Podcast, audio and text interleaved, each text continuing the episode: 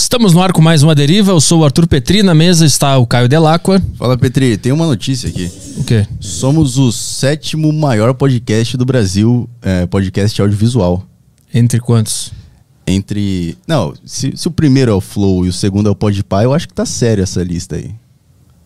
Sete, o sétimo. É o sétimo, mas entre quantos? Eu quero saber. Ah, entre quantos é, podcasts? porque eu sou negativo, né? Eu sou pessimista. Ah, você acha se que é for tipo, entre so- oito, Ah, tá. Entendeu? Eu fiquei feliz com isso. Agora, destruir tua felicidade. é, eu não imaginei. É que tem tanto podcast também que eu pensei, pô, É, eu, acho que o é sétimo. o sétimo entre 3 mil podcasts que existem na- em média por dia no Brasil. É, então. Mas onde tu viu isso? Não, o cara me falou aqui no corredor. O cara te falou? o cara do Ibope? É, o cara desceu a escada e falou: vocês são o sétimo maior podcast do Brasil. Ele tava com uma prancheta assim, anotando a audiência. Tava com o crachazinho. No Spotify, não sei como é que a gente tá.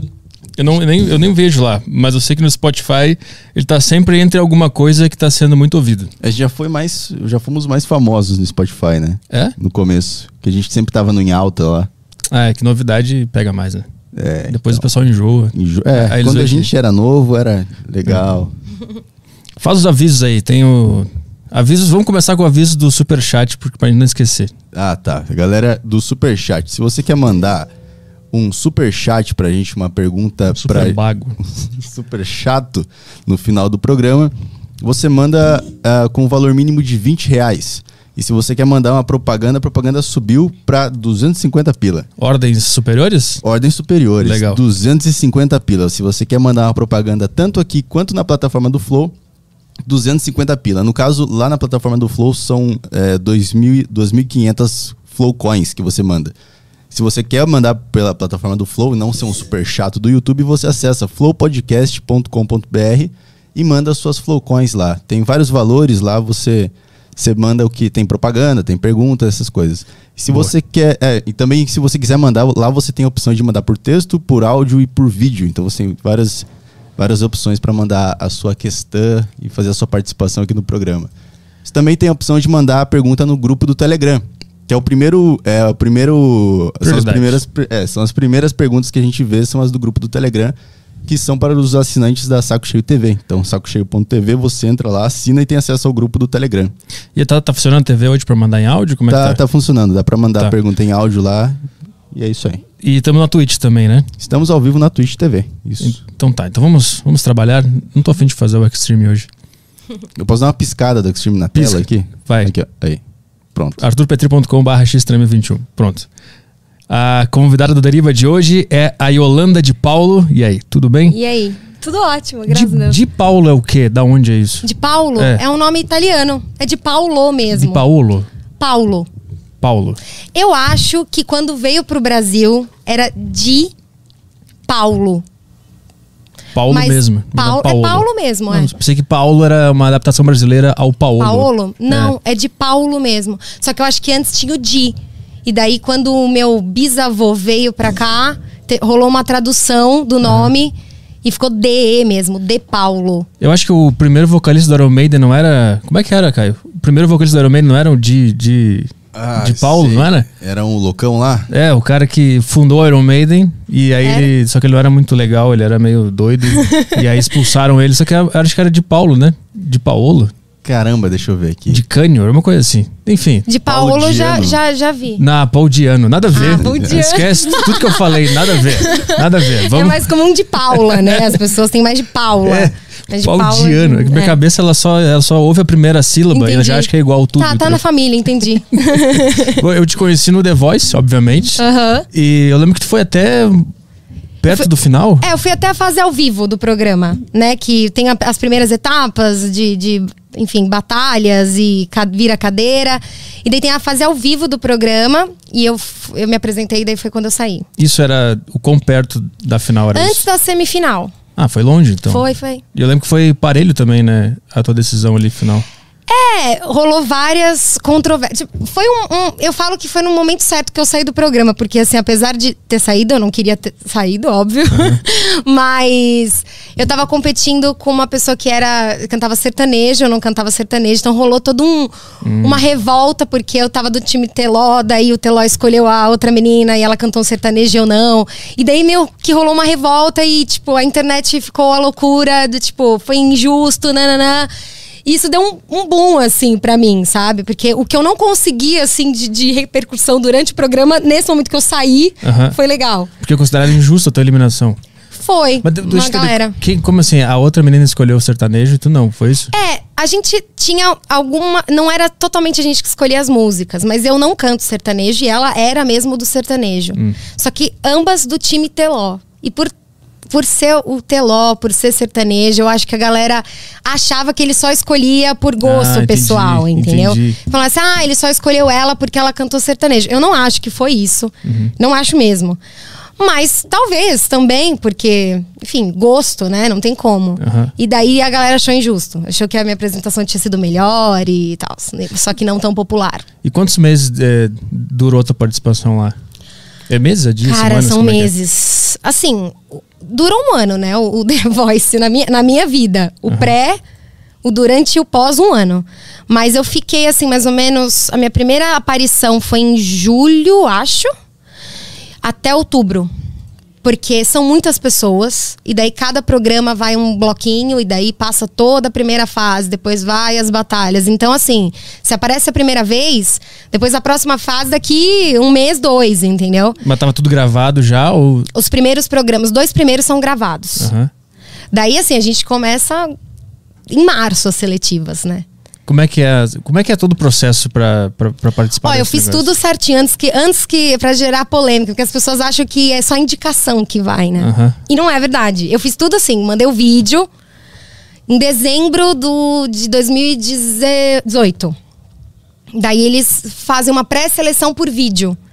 Dessas pessoas são chamadas para fazer as seletivas dentro da cidade. Daí na cidade você tem uma cacetada de gente que vai lá cantar. Aquelas imagens que a gente vê daquelas filas enormes. É, só- não é tipo ídolos, que eu também fiz. Ah, tu fez também? Também fiz, em Mas tinha- 2012. Eu não- Tipo, ficou. Explodiu? Ficou vir- viral? Alguma coisa assim ou nada? Não, foi numa época, foi o último ídolos que teve, né? Ah. E eu não fiz essa seletiva muito louca. Eu também fui, porque eu já tinha o canal no YouTube. Uhum. Daí meio que eles, eles escolheram umas pessoas pra participar, tipo, dando um passe, ó, você vai direto pros jurados. Então eu não fiquei nessa loucura. Ah, entendi, entendi. O The Voice não é essa loucura. É menos pessoas porque eles já fazem uma pré-seleção. Mas é muita gente. Você fica lá bastante tempo. Daí você tem essa seleção e daí no dia você já sabe meio que se, que se tem um interesse em você ou não. E daí a partir disso tudo pode acontecer assim. Daí já demonstraram, não, legal, vamos fazer uma entrevista. Daí tem essa etapa de seleção de música, de que tudo isso conta, assim. A galera acha que é só a cantar bem, mas não é, é perfil, é história, é... Enfim, é um Uhum. Repertório conjunto. também. Mostrar, mostrar que Repertório. tu conhece coisas diferentes. Importa Eu acho que também. assim, personagens. Sei lá, a Yolanda, ela canta o quê?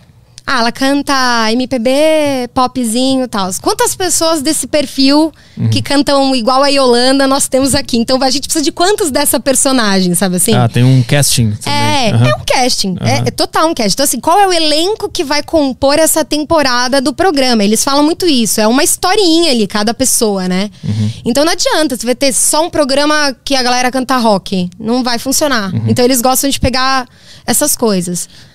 E daí, depois disso, vai a parte da gravação. É, mas é- essa primeira seleção, é, tu, tu canta pro, pro pessoal lá, é, nos não é gravado, é Não, nos é bastidores. só pra eles, né? Gravação interna. Como é que foi? Que tu- a música entrou na tua vida quando? Putz. Desde cedo. Eu, É. quero, eu quero entender como é que foi pra. Como foi o processo. teu nervosismo antes pra, pra chegar Ah, nesse tá, lugar. entendi. entendeu? Pra se apresentar lá, como é que tu levou isso no- na questão emocional? Uhum. Ó, eu can... sempre cantei, sempre tive a música na minha vida, porque a minha família é uma família. É, é aquela típica família de roda de violão mesmo. Eu falo, eu sempre falo isso em entrevista ou nos programas que eu participo, eu falo, eu nasci numa família muito musical, porque essa é a história mesmo. Eu não pensava mesmo em trabalhar com música, nada disso, nada, nada. Só que tava em mim, assim, tipo, minha mãe sempre com violão na- no colo, meu tio sempre com violão no colo, eu e minha irmã cantando. E eu sempre tive a música junto. Quando eu cheguei naquela fase, tipo assim, adolescência, era muito legal, era muito, muito massa você tocar violão e cantar, porque você reunia, reunia a galera. Então, eu lembro, eu abandonei o violão quando eu teve que aprender pestana. É, tipo. Aí eu saí fora. eu vi um meme hoje, meu tio me mandou, tipo, ah, aprende o lá, a pessoa vai. Aprende o ré, daí fá, já, tipo, largo o violão, porque o fá já tem a pestana. Eu ia doía aqui o dedo e, Tem que apertar, e não né? pegava todas as cordas ao mesmo tempo. Muita deixava gente. uma, uma área do dedo fora já estragava a pestana. Não, muita gente desiste nessa hora. Aí eu fui pra bateria, aí fiquei na bateria. Ah, boa. É. não, eu também adoro bateria. E daí, o que aconteceu nessa fase é que eu comecei a gostar disso, assim, de, de, de, reuni de, me, de me reunir com as pessoas por causa disso. Então, aprendi uma meia dúzia de musiquinha no violão. Tinha os meus 14 anos, toda fofinha, tocando com todo mundo. Ai, ela canta muito bem. E daí teve uma hora que eu falei, ah, cara, realmente, assim, eu podia fazer isso na minha vida. E desde então, assim, tipo, eu comecei a trabalhar com música. Eu me enfiava. Ah, um amigo meu tá tocando num bar. Daí ele fazia, Io, quer cantar hoje comigo? Eu falava, quero, vamos lá. Sempre fui meio exibida, entendeu? Nunca tive esse problema de, ai, tal. Eu tinha uma vergonha, assim, que eu acho que é normal quando a gente tá com- começando, de insegurança, porque eu não sabia muito o que eu tava fazendo. Eu fazia por pura intuição. Só que daí eu comecei a estudar. Daí eu fui, entrei na faculdade, fiz conservatório de música, professor particular. Ah, tu fez faculdade de música? Fiz- não terminei a faculdade, eu me formei mesmo no conservatório, né? O que, que é isso? Conservatório. É tipo, o conservatório, ele é o, estu- o estudo mais tradicional que, que tem de música, assim. Você deve conhecer alguém que já fez um, sei lá, estudou piano oito anos da vida. Às vezes essa pessoa não fez a faculdade, ela estudou um conservatório. Que é. Tem todo um sistema de aprendizado, tudo, mas você não sai, você, ah, você é bacharel em piano, entendeu? Mas era uma formação mais tradicional da música, assim. Então, existe ainda muitos né? Mas não é uma formação que te deixa, por exemplo, você não vai poder virar um professor de faculdade. Mas a maioria dos professores se formaram em conservatórios para dar aula. Então, existe, existem essas duas métodos de ensino. Uhum. O da faculdade tradicional, faz vestibular, entra lá e tal. E o conservatório. bacharel- isso. Mas esse conservatório é, é- qualquer um pode fazer? Sim, você normalmente faz uma prova prática e você entra no nível que você tem, né? Então, você, normalmente são pagos, tem conservatórios públicos também. Mas normalmente você entra meio que no seu nível. Então, por exemplo, se você é uma pessoa zerada, igual muita gente que entra criança. Então, ela vai aprender lá do zero mesmo, do comecinho, aprender as notinhas e tal. Oito anos depois ela tá. blá, blá, blá, blá, Entendeu? Que ela vai seguindo aquele sistema. Agora, você pode entrar no conservatório agora, assim, pra aprender qualquer coisa. Só que você vai entrar compatível com o seu nível. É tipo a faculdade curso- já não. Tipo curso de inglês, né? Que tu faz um teste pra Isso. nivelar. Entendi. Exatamente. E daí, óbvio que tem gente que depois do conservatório vai pra faculdade, porque quer uma licenciatura, porque quer um bacharel, porque quer uma formação pra poder entrar, às vezes, numa área acadêmica e tal. Você precisa ter. Você dá aula numa escola regular, você tem que ter licenciatura, entendeu? Então, às vezes, o cara estudou 10 anos, ele manja muito, mas ele não tem. Ah, sacanagem. É muito. Aí é sacanagem. É. É e daí, que- o, e o estudo da, da música, eu acho que é um pouco é, informal. Ele é informal, assim. Sim. Ele não é uma coisa muito. Tem vários músicos que tipo, nunca fizeram uma faculdade de música, entendeu? E que Uhum. são excelentes músicos. Então, assim, é uma coisa meio que. Eu, eu acredito que a faculdade, tanto que foi uma das minhas frustrações, assim, é pra quem quer a área acadêmica, sabe? Uhum. Eu falo isso pros meus alunos. Quando a pessoa fala assim, ah, eu quero cantar, quero ser cantora. Daí eu falo, tá.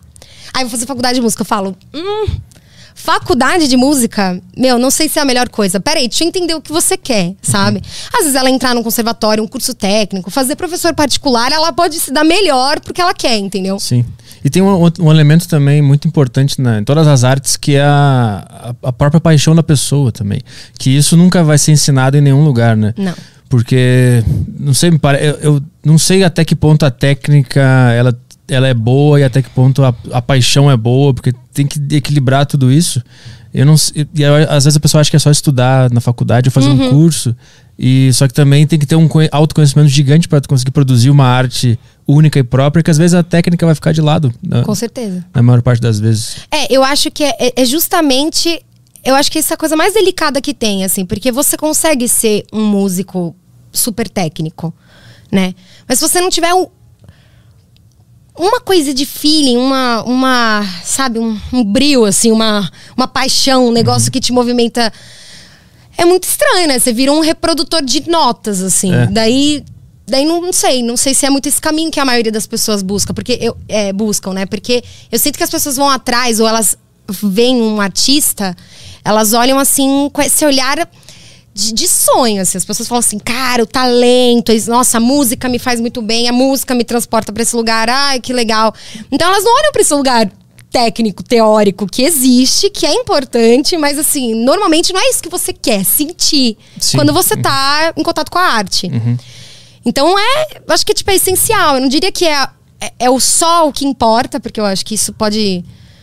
Quem às vezes estuda muito vira, né, vai pra esse lado, Acaba, acaba. Mata a alma, né? É, exatamente. Aquela então alma. eu acho que eu tenho que encontrar um equilíbrio aí. O, teve um cara que veio aqui semana passada, né? O Sebastian, semana passada aqui, né? Que Isso. ele é o cara da CIA, aquele garoto propaganda da CIA, lembra? Hum. Ele falou que a, a técnica é o passaporte pra liberdade. Puta frase boa. Que de- Muito. depois que tu entende a técnica e ela tá registrada no teu DNA ali, no teu sistema, aí tu tá livre pra Livre. explorar tudo e conseguir criar outras coisas diferentes. Sim, com certeza. Não, eu- concordo. É tipo aquela frase, disciplina é liberdade, assim. Uhum. Que é- é- entra um pouco nisso, assim, também. Porque quando você estuda muito uma coisa, você. Tem uma hora que você, você consegue ultrapassar isso, eu acho, assim. Sair daquela coisa robótica e ultrapassar. Eu sinto que em alguns momentos eu já senti isso muitas vezes como cantora, por exemplo. Que é uma- um assunto que eu estudo muito, muito, e, e já fiquei muito bitolada. E hoje eu sinto que tem vários momentos que eu não penso mais sobre isso, mas ela já está Sim. né, internalizada, assim, em algum lugar. Quando tu entrou para pro conservatório, tu, tu tava naquela. Tu tava só na paixão, né? Era paixão por música, e aí tu foi estudar. Tu sentiu que rolou essa, Nossa. essa morte da alma ah, criativa quando tu entrou na técnica? Morte horrível. Eu só me fudi. Pode falar a palavra Claro. aqui? Aham. Eu só me fudi. Eu só, só me lasquei, assim. Eu, eu me decepcionei muito, assim. Eu, eu falei, caraca, não é nada do que eu imaginava, assim. A faculdade já foi, assim, tipo... Pá, morri. Porque eu achei, eu tinha uma ideia, assim, de eu entrar numa faculdade de música. Que coisa mais da hora do mundo, né? Meu, eu ouso dizer, assim, que é a galera mais bitolada que eu já conheci na minha vida, assim. por quê? O que que rolava Muito estudioso. É, são muito estudio- é muito... É muito nerd, assim. Nerd num lugar, assim... Uhum, é não muito- tinha espaço pra uma jam, pra um negócio. Não tinha espaço pra isso, assim. Você tinha que decorar. Porque a terça, porque a quinta, porque os ciclos de quinta, porque a harmonia. Porque... A galera ficava louca, assim. Estudava muito. É muito matemática, né? A, a, a, galera não sabe muito isso, mas quando você estuda, você vai fazer pra uma faculdade ou até mesmo no conservatório, você estuda a linguagem da música. Que é só número, né? É É número. É, doido. matemática pura, né? Então, assim, eu fiquei muito decepcionada. Eu, assim, peguei várias DPs na faculdade, primeiro semestre, assim. Eu, eu, eu era muito ruim, assim, muito ruim. Porque eu, eu, eu entendi a música, a música pra mim era num outro lugar. Só que, por outro lado, que foi aonde despertou a minha paixão, foi a parte técnica do canto. Que daí eu tinha aulas que supostamente pra muita gente pode ser chato, que era a parte de fisiologia da voz, a parte mais técnica mesmo, assim. Que eu comecei a, a, a pirar. Falei, caraca, que isso é muito legal. Tipo, isso é uma coisa que eu gostaria de de me aprofundar. E eu entendia que as outras matérias, por mais que, tipo assim, eu não preciso saber tudo de harmonia, assim, igual um cara que tá dando aula disso, mas isso vai me ajudar na hora de cantar de alguma forma, né? E eu comecei a, a- a gostar de algumas coisas a mais, assim. Daí no conservatório eu pude. Eu já entrei com uma cabeça sabendo com que eu ia lidar. Porque na faculdade eu eu entrei assim, achando que era uma coisa e era outra. Tanto que é isso que eu falo para as pessoas. Gente, vocês têm que entender o que que é uma faculdade de música antes de entrar, porque você tem que entrar já com certo conhecimento. E daí, no conservatório, eu já sabia onde eu tava me enfiando. Mas mesmo assim, você tem que abandonar um pouquinho esse seu lado. Uhul, vamos curtir, fazer um som. E estudar. Mesmo, assim. Existe no conservatório esse- esse espaço pro, pra inspiração, pro jam, pra, É. pro improviso? Existe? Daí sim, eu acho que já tem mais, assim. Por exemplo, a gente tinha práticas de banda que você pode fazer no conservatório desde o primeiro momento que você entra. Né? Não é igual a faculdade, que, por exemplo, você vai fazer. No segundo ano, você vai ter uma possibilidade de ter uma. Mas assim, é voltado para aquela matéria que você está estudando, nanã. Né? Claro que existem todos os tipos de faculdade, falando da que eu fiz, né? Mas é que segue mais ou menos o mesmo modelo. Já no conservatório, não. Daí você escolhe, ah, eu quero fazer essa prática de banda, tal, eu quero essa. Então, eu já consegui cantar, tipo assim, pô, primeiro mês que eu tô, que eu tô cantando, porque na, na faculdade de música eu só só Sim, ralava, assim. eu acho que é tipo jogador de futebol que tem o treino com bola e o treino sem bola. E eles querem que tenha a bola logo, eles querem jogar bola. Uhum. Exato. Você quer jogar, né? Aham, aham. Eu queria, eu queria cantar, eu queria fazer som, eu queria. E, e, não- e demorou um pouco. Daí no conservatório eu tive mais essa oportunidade. E daí, como eu sempre fui muito apressada, muito mesmo, eu já eu comecei a trabalhar já. Eu já queria fazer show, já queria vou montar. E comecei o canal no YouTube e eu cantava mesmo. Mas num- trabalhava com o quê? Ganhando dinheiro e fazendo É, showzinho em, só isso. em noites? e- E daí minha professora, da época da faculdade, porque eu não terminei a faculdade, mas ela falou assim: é, eu tava precisando de grana, né? Tipo, não tinha. Eu não sabia o que ia fazer, porque eu tava escolhendo esse caminho sem querer, querendo, assim, uma coisa meio doida. E esse caminho sempre foi o único que tu teve na tua cabeça? Não. Ou tu pensou em outras possibilidades da tua Não, vida? eu pensei que eu ia, sei lá, fazer relações Ah, públicas. seguiu aquele, o normalzão É, aquele. achei que eu, ia, eu achei que eu ia trabalhar com alguma coisa de jornalismo, publicidade. Eu sempre gostei de, tipo, comunicação, né? E, mas eu não imaginava que a música ia ser a minha profissão mesmo. Achei que isso podia ser um, um negocinho, assim, Uhum. um que ia hobby ser. que ia É. dar um dinheirinho às vezes, assim, isso aqui. Aí tu começou a fazer os É, showzinhos daí, lá. tipo, eu precisava de dinheiro. Aham. Eu falei, qual que é a única coisa que neste momento eu realmente estou estudando e que eu da- talvez. Daí minha professora falou que você não vai dar aula. Eu falei, meu, imagina, vou dar aula, vou dar aula, que é aula de canto. E eu conto isso para as pessoas, as pessoas ficam chocadas comigo. Tipo, você foi dar aula sem saber? Eu falei, não, eu sabia, só que eu não sabia dar aula. Né? Eu tinha feito isso a minha vida inteira, eu já estava estudando isso, mas eu não me sentia professora, imagina. Daí ela começou um processo de me ensinar a ensinar. Ela falou: você precisa aprender a tocar teclado, você precisa entender, ouvir o aluno, isso, que aquilo, o sistema, lá. E daí, na cara dura, eu fui entregando uns currículos e falava, ó, nunca dei aula, mas tô afim de aprender, nunca dei aula, mas tô afim de aprender. E assim, tipo, umas três escolas me responderam, tipo, vem aí. A gente te passa uns alunos iniciantes e vamos começar. E daí eu comecei a trabalhar e ganhar dinheiro com isso. Então, assim, Pra quem não. Tipo assim, eu tinha ideias, ah, talvez eu tenha essa profissão, talvez eu tenha essa profissão.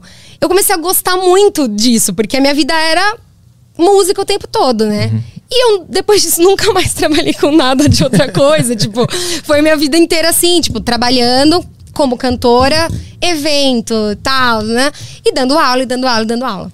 Como é que uma pessoa sabe que ela canta bem? Porque normalmente a pessoa odeia essa própria voz. É. Isso tem a ver com o que os outros falam, muito elogio, e aí tu pensa, ah, então eu tenho alguma coisa um aqui. pouco. Eu percebo que a maioria das pessoas, elas que, por exemplo, falam assim: olha, eu não sei, mas falam pra mim que eu tenho uma, uma voz boa.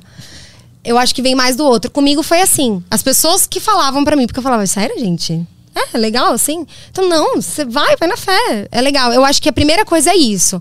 A gente tem muita dificuldade de. O nosso ouvido, ele é muito ruim.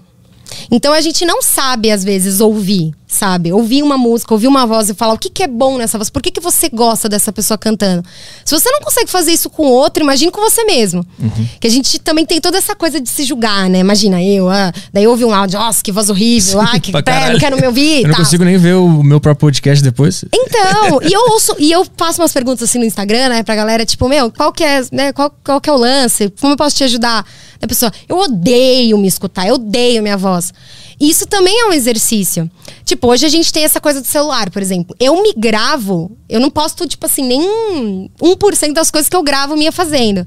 Eu me gravo e me, me estudo, entendeu? Aham. Estudo o, a- o jeito que eu tô cantando, tudo. Mas como é que tu fez pra não ter esse negócio que, quando eu me vejo, eu me odeio. Eu não, eu não consigo ver. Eu, eu escuto uma sílaba e fecho e começa a suar, minha mão começa a suar, fico nervoso.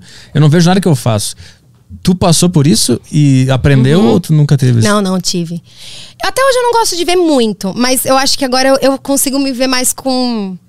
Eu, eu me vejo mais. Eu olho e falo assim, ai, tadinha. Mas não sabia o que ela tá fazendo. por ficar fazendo, ou- Fazendo. Ou, tem alguma coisa, uma técnica? Eu acho que são duas aprendeu? coisas. Me ver muito, me acostumar com isso. E, tipo assim, aceitar. Ah, essa é a Yolanda mesmo. Tipo, é isso mesmo, minha filha, que você é. E aí? Uhum. Você vai fazer o que com isso? Tipo, se você não gostar, tudo bem, mas você vai continuar fazendo, então se acostuma. Foi, tipo, meio que dando uns tapas em mim mesmo, assim. Mas a outra coisa foi, eu acho que o teatro. Ah, Porque eu fiz também durante muito tempo da minha vida. E, tipo assim, meio que aprendi a.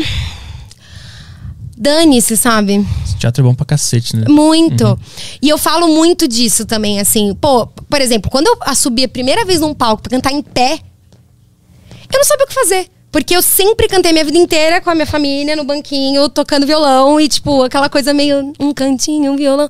E, e entre pessoas conhecidas. E né? entre pessoas conhecidas. Daí, barzinho, beleza, barzinho, você tá ali, uma barulheira, a galera falando, às vezes prestando atenção em você. Daí eu fui convidada pra cantar numa banda que chamava, na época, Companhia Filarmônica. Eles ficaram um tempão em cartaz. Tinham dois shows. Show do Beatles, Beatles segundo a Companhia Filarmônica e cinema. Só que era um showzaço, assim, ficou em, é, um tempão no Teatro Gazeta, em cartaz, tipo, era um showzaço, tinha bonecos, não sei o quê. e a banda. Quantas pessoas na, na plateia? Ah, mas a gente já fez. Ó, na época auge, assim, a gente fazia. Eu não sei quantas pessoas cabem lá no Gazeta, mais ou menos. Faço ideia. Não faço ideia eu, também. Eu queria saber o nível da. Porque tu, tu saiu de tocar em barzinho É. pra um teatro. Mas eu acho que banda. essa coisa da luz. Não era só, tipo, a quantidade de pessoas, sabe? É a coisa de, tipo assim, olha, pagaram pra ver isso. Não pagaram pra vir no barzinho tomar uma cerveja e ter uma música de fundo. Sim. estão aqui e estão prestando muita atenção no que você tá fazendo. Tudo é importante, tipo assim. E daí era um show, por exemplo, principalmente o, do- o dos Beatles, que eu sou muito fã. Eu tinha que cantar, era uma mulher cantando, era a primeira vez que eles iam ter uma mulher cantando na banda. Então já rolavam, tipo, hum, Um o que, que essa assim. pessoa, essa criança, porque sempre tive cara de, de pirralho, essa menina, quando chega a primeira vez na- no ensaio da banda, a banda já, tipo assim. Quem que, que, que é isso? O Marquinho, que era o Marquinho. Quem- né, quem contratou? É, o Gel, que é batera, ele era baterista do Rádio Táxi, né? Daí ele ficava assim, e esta menina, e esta menina. Depois eu fiquei amiga de todo mundo. Depois todo mundo falou, ah, Yolanda é nossa, né? Mas daí a gente foi fazer um show no, no, no Gazeta. O primeiro que eu fiz foi do cinema. E era um show que eu ia com vestidão e luz, e tinha cena, e tinha momento telão na- lá passando atrás dos filmes. Meu Deus, eu não sabia o que fazer. Tipo assim, eu não sabia o que fazer comigo, assim. Daí eu comecei a estudar um pouco. Eu já fazia teatro na época, mas era numa situação completamente diferente. Então, eu sempre tive isso. Eu pegava assim, eu vou estudar isso aqui. Mas como é que foi entrar no palco nesse contexto, ainda sem ter estudado tanto? sem- Não, daí foi. Pra mim foi desastroso, assim. a, a performance foi ruim? Não, não legal? foi, não foi. Foi legal. Foi legal, mas assim, eu tava muito fora de mim, assim. Eu não gosto dessa. de- eu não gosto desse lugar que as pessoas acham que é legal. Tem gente que acha que é legal isso, por exemplo. Ah, eu fico muito. Nossa, eu saio do meu corpo. Eu odeio isso, assim. Ah. Eu sou uma, uma pessoa que. No momento que eu tô performando, quando tô no palco, quando tô num programa de TV, qualquer coisa, eu gosto de estar ali, assim, muito ali, consciente. sabe? Uhum. Extremamente consciente. Eu odeio essa situação de. E eu, e eu sinto que algumas vezes durante a minha vida, a primeira apresentação no The Voice eu me senti assim, de tipo assim. Eu não tava lá. Tipo, saí daqui, entendeu? E eu não gosto disso. Então eu sempre ficava, não, não é assim. Tipo, você estuda, você daí chega lá, você não sabe quem você é. Como assim? Então eu acho que eu, eu, eu me forcei, assim, um pouco a barra de- dessa coisa da presença, de você tá atento, de você tá. Meu, é, são só pessoas. Tipo, olha ali, ah, Lulu Santos, tá, e daí? Tá, e Oi, daí? Lulu, beleza? Adoro as suas músicas. Tipo, tchau, entendeu? É uma pessoa, sabe? Sim. Canta, tá tudo bem. Só que eu, eu demorei, assim, um tempo. Pra, eu, hoje eu acho que eu tô. Nossa, eu tô muito melhor, assim. Mas quando eu comecei, eu, eu também tinha essa coisa de experiência. Você vai pegando experiência. Mas isso tu, essa presença tu alcançou estudando alguma coisa sobre espiritualidade, meditação ou só pouco. técnica? Não, não, um pouco. Eu sempre fui muito. Assim, eu sempre. Eu sou a pessoa que acredita em tudo. Tudo. Ah, tem encarnação? Tem. Tá. Tem. Acredito em tudo. Ah, Jesus, Buda, tudo. Então, assim, eu sempre tava em algum momento é, ligada a alguma coisa que me conectava comigo, assim. E cada hora da minha vida era uma coisa, assim, sabe? Então, tipo assim, eu uso a cruz e eu, e eu medito, faço, fiz yoga, me formei em yoga. Daí, gosto de, de- do budismo, já frequentei um banda. Então, assim, eu tô, tava sempre em algum lugar que falasse assim... "E- Você tá aqui? Tudo bem? Então, eu, eu, eu gosto desse lugar de consciência.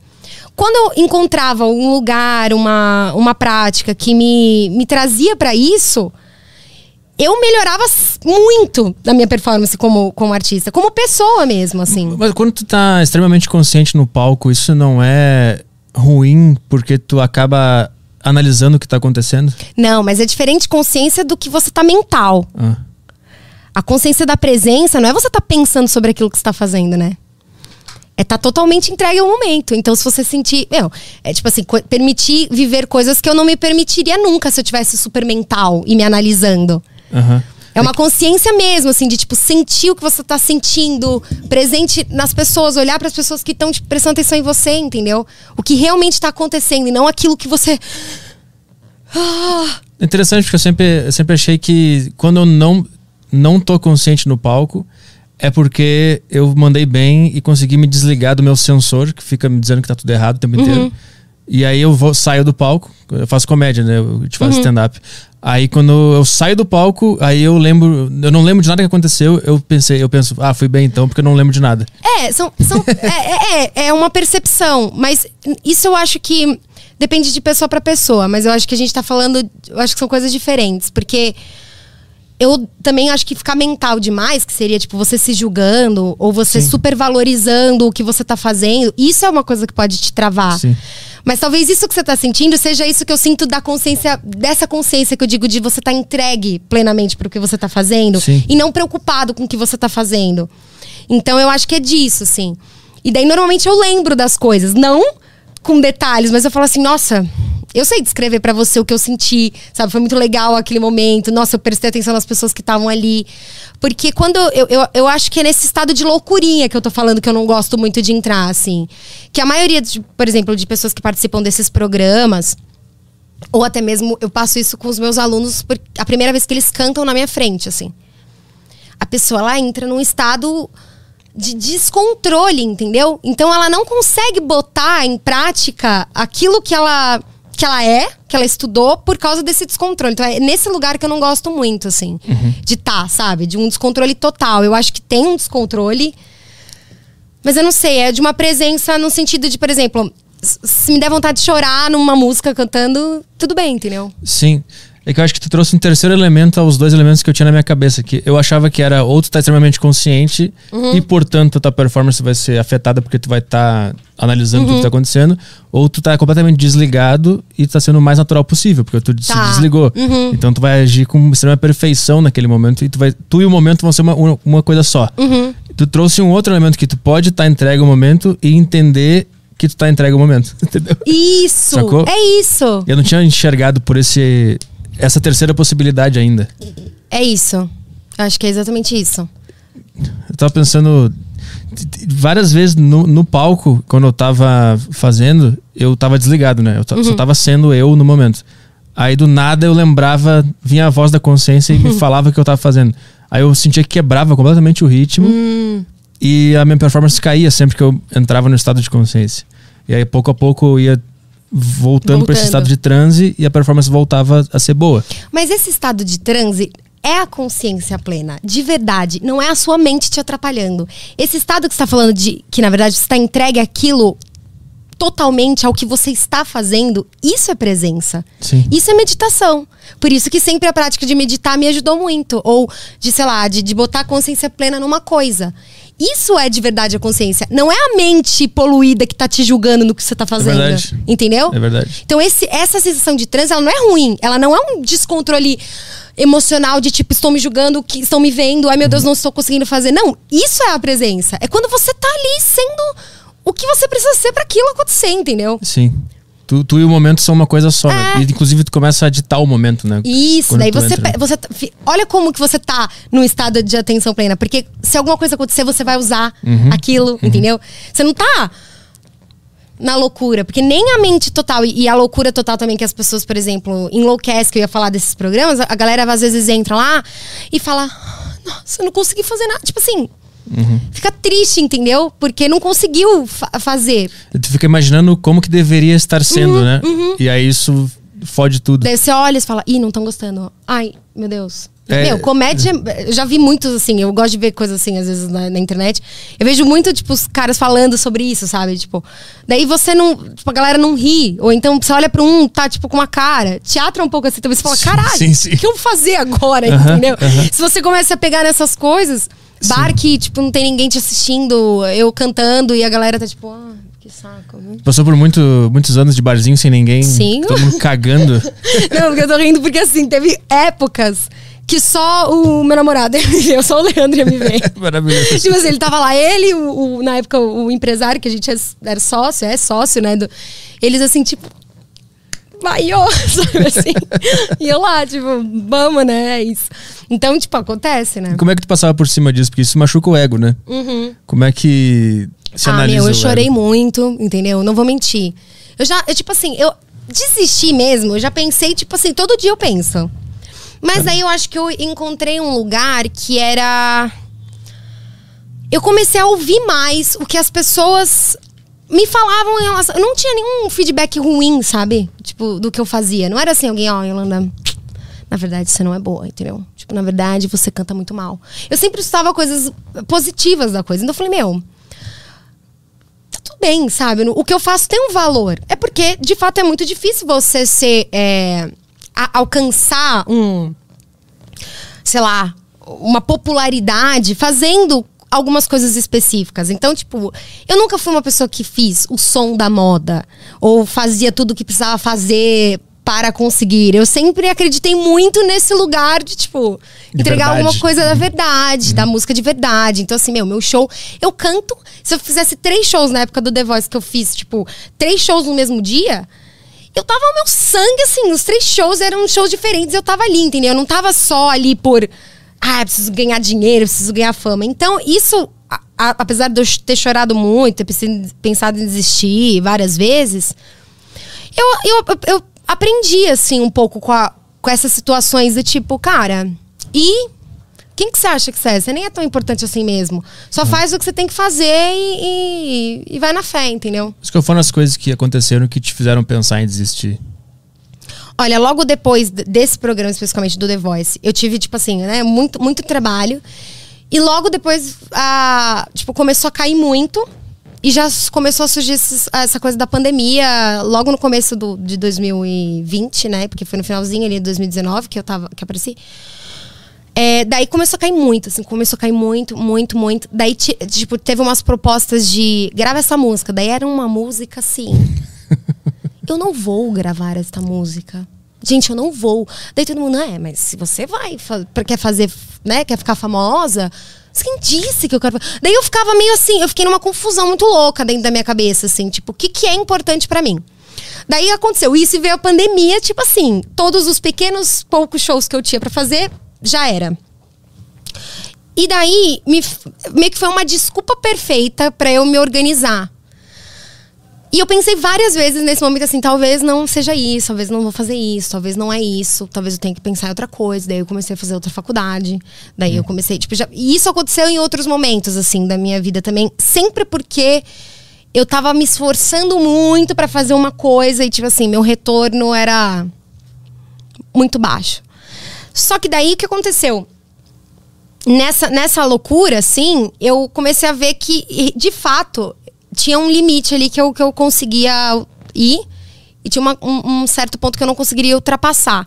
Que é o que é necessário mesmo, às vezes, que, você, que eu acho que as galera fala muito, fica falando no seu ouvido, e eu ouvia muito assim, na época do The Voice. Ah, mas então agora pro seu Instagram bombar, você faz não sei o que, não sei o que, não sei o que, não sei o que, não sei o que. E eu ficava, gente, mas será? Tipo, não tem nada a ver isso aqui. Então eu sempre fui muito assim.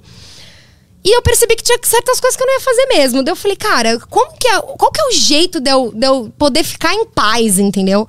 E eu queria, de fato, assim, continuar sendo cantora, continuar sendo. Sem precisar fazer um negócio que eu achasse muito absurdo, assim. A arte começou a ficar em segundo plano É. dentro desse contexto. Começou a virar mais um business, Total. mais um número de seguidores, É. vender um merchan. Faz um- isso, parceria. E não, a música tem que ser assim com essa sonoridade, porque agora tá bombando e não sei o quê. Aham. Eu tá bombando, eu nem sei o que tá bombando, entendeu? Tipo, eu, eu comecei a ficar numa, numa loucura. Eu falei, meu, eu não quero mais, não é pra mim, eu não quero, eu não quero.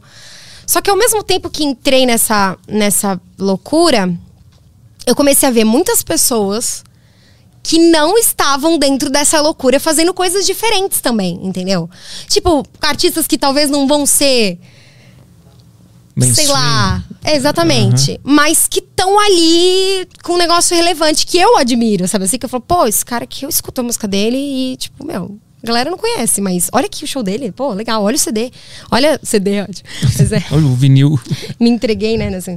Daí, olha, olha isso, olha isso tal. E eu falei, cara, é isso aqui que eu quero seguir. E daí eu, eu percebi que eu não queria fazer certas coisas, porque eu queria fazer uma coisa de verdade, assim. Uma música que eu considero boa, que eu considero legal. Que eu acho que tem um valor artístico. Então vamos ensinar, então vamos fazer uma escola que tem a minha cara. Então vamos fazer as coisas do jeito que eu, que eu acredito, já que eu olho para isso aqui, estão falando para eu fazer dessa forma e não é. Só que antes de chegar nessa conclusão, tem, tipo, achei que eu ia mudar completamente, assim. Isso foi, é mais recente, né? É recente? foi- Super. Eu, eu pergunto antes lá, na, quando tu tava iniciando no- na, na Hum. música, quando não tinha nada rolando, tu também teve alguns momentos de. Vários. de será que eu faço isso da minha vida? Comecei uma faculdade de RH numa época. Tipo, nada a ver, assim. Mas eu falei, preciso mudar, porque não tem nada, não tá dando certo. Daí, tipo, lancei umas músicas, fiz um disco de. um EP de cinco músicas. O que. Tipo, Gravar um EP é foda, né? muito. É caro pra cacete. Não, e eu fiz é, catarse, né? É, crowdfunding, sabe? Daí, de grana na galera, mandei imprimir, né? Tipo, fazer, prensar mil discos. Eu falei, ah, agora vai, nada. Tipo assim, nenhum, nem nada. assim. Daí, várias vezes, assim, eu tive vários momentos de tipo, não é isso, não é isso, não vou mais, não quero mais. Quero ser uma pessoa normal. Eu achava que isso era, assim, tipo assim, que eu não era uma pessoa normal, entendeu? Que eu tava buscando algo que não era normal. Algo fora do. É. Não tem como sobreviver com isso, né? É. Daí eu falava, meu, por que, eu não arranjo um, um trampo em qualquer lugar? Tipo, qualquer lugar. Vou trabalhar e sei lá. Fazer uma faculdade de qualquer coisa. Pra ver se eu consigo. Mas muitas vezes mesmo, assim. Mas teve ápice. Tipo, essa do, do, do que eu entrei na faculdade de RH, que eu queria. Que eu falei, não, eu vou aprender matemática, eu vou trabalhar com recursos humanos, vou não sei o que, não sei o que lá. Que eu até, tipo assim, só ficava dando aula e, e tentava alguma coisa na área, assim, mas eu nunca conseguia. Sabe o que o, o pior? Era isso, assim. Sempre tinha uma provinha, assim, de. Daí, no momento que eu tava mais me entregando pra uma outra coisa, surgia um negócio legal pra eu fazer, assim. E Tipo, em relação na música. com música. Aham. É. Era, uma- era um negócio que fica- ficava te puxando sempre. É. E daí eu sempre escolhia isso, entendeu? Aham. Eu não conseguia falar, não mesmo. Tipo, já entendi, já, já me ferrei muito, entendeu? Eu falava pro universo, eu desisti desse sonho, para de me mandar esse negócio. Para, para. Daí ele mandava eu, tá bom, vou, vou. sabe? Mas é que no fundo você tava pedindo, né? Lá É, no, no fundo, eu acho né? que eu queria mesmo, né? Eu acho que eu, eu- a gente que. Meu, você não tem jeito. Quando você trabalha com arte, eu falo assim: ou você tá mentindo, você falando que, ah, eu não quero. Imagina. Então tá, então canta no chuveiro, sei lá, faz aí as coisas pra você mesmo, pra você mesmo ver. Acho que a gente quer mostrar, a gente quer ter um negócio relevante, de alguma forma. Eu acho que quem fala que não, não, não tá falando muita verdade, Tá assim. tentando se convencer de que não é, É. aquilo porque sabe o quão difícil, é o Difícil é. caminho, né? É, mas é melhor tu falar, ah, não, eu não quero isso. Imagina. Porque aí tu já corta todo aquele período de dor que é, né? Uhum. Total. Que fazer arte é dor, né? É foda. É sofrimento e, e tristeza e quebra a cara e se acha um lixo. Aí tem Sim. pequenas provas de que não, tá, esse é o caminho certo. Pequenininhas provas, né? Você Isso. tá certo isso aí, vai, vai. Mas a maior parte do tempo é um caminho. Eu acho que as pessoas falam, ah, não quero fazer isso por medo desse dessa Claro, é muito né? mais fácil fa- falar isso do que assumir toda essa responsa de tipo, meu, eu sei. É, mas é isso mesmo. É, e o foda de trabalhar com arte é que tu depende muito da, da inspiração, né? Que é uma coisa que é meio inexplicável de onde vem esse. Uhum. De onde vem a inspiração, o que, que é esse negócio que aparece de repente. E eu dependo disso pra, pra que a minha arte fique viva, né? Uhum. Tu depende. Se, se a tua criatividade acabar hoje, fudeu. Sim. Se tu nunca mais conseguir pensar em alguma coisa diferente, pegar o violão e improvisar, se essa habilidade acabar, fudeu. Já era. E é uma coisa, e é uma. A criatividade é uma coisa que dá pra explicar, né? Não sei onde é que ela tá, onde é, É. que é o on e o off dela. Então é muito, é muito difícil, é, é muito doloroso depender dessa chavezinha que a gente não sabe onde é que tá. Uhum. Não, e tem, e tem uma galera que eu já vi acontecer. De tipo assim. Secou a fonte. É, é, tipo, não, não, não, não tá rolando, assim.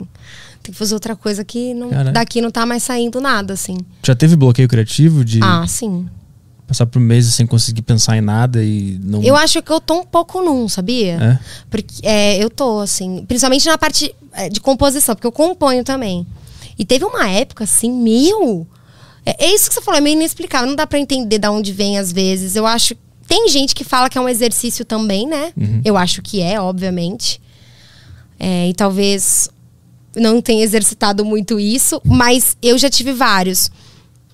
E, e eu, e eu também, assim, acho que o foco, quando você tá querendo muito, pode ser uma coisa boa, mas também para algumas pessoas pode atrapalhar, sabe? Então, eu sinto que eu tô num momento assim agora, por exemplo, de composição. Faz um tempão que eu não componho nada. E tu se pressiona porque não tá vindo ideia? Agora não. Mas já, já rolou. Não, já. Inclusive, assim, tudo que eu. Eu tenho fase. Eu acho que todo, toda pessoa passa por isso. Tipo assim, você ama muito o que você faz, depois teve um momento que você fala: que lixo é isso que eu fiz? Sim, sim, e depois no outro dia, eu sou um gênio. Aham. E depois no outro dia, tipo, que nunca vou mostrar isso pra ninguém, sabe É, assim? sim, sim. Então eu acho que eu, como eu foquei muito depois que veio esse baque assim em mim, que eu tive que dar uma reformulada nas coisas, eu parei de focar um pouco nisso. Então eu não tô me cobrando tanto agora. Mas durante muito tempo eu ficava assim, tipo, nossa, faz tipo um mês que eu não componho uma música. Sabe assim? Daí eu me cobrava um pouco, daí eu ficava me forçando a fazer alguma coisa, ou criar uma ideia na minha cabeça, ou qualquer coisa assim. Mas agora, agora acho que não, acho que eu, não tô, eu tô me cobrando menos. Antes, as ideias, quando tu tá no período normal de criatividade, as ideias, tu acha que elas vêm da onde?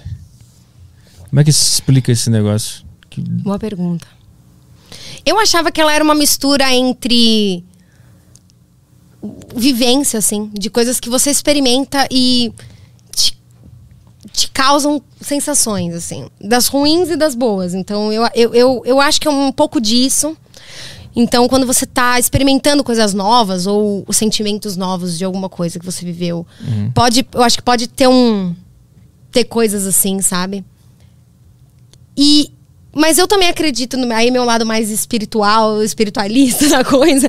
Eu acredito um pouco que é, um, é, é uma conexão com esse com esse ser Sim. divino assim que somos também. Então a intuição, por exemplo, que você disse, pra mim é muito esse canalzinho assim, você ativa esse essa- esse papo assim com você mesmo num outro lugar, sabe? Uhum. Eu, tô, eu tô passando por. Eu passei por um momento de bloqueio criativo também há, há pouco tempo. Eu comecei a ler um monte de coisa sobre criatividade. Comprei um monte de livro, comecei a ler pra ver o que, que o pessoal fala sobre criatividade.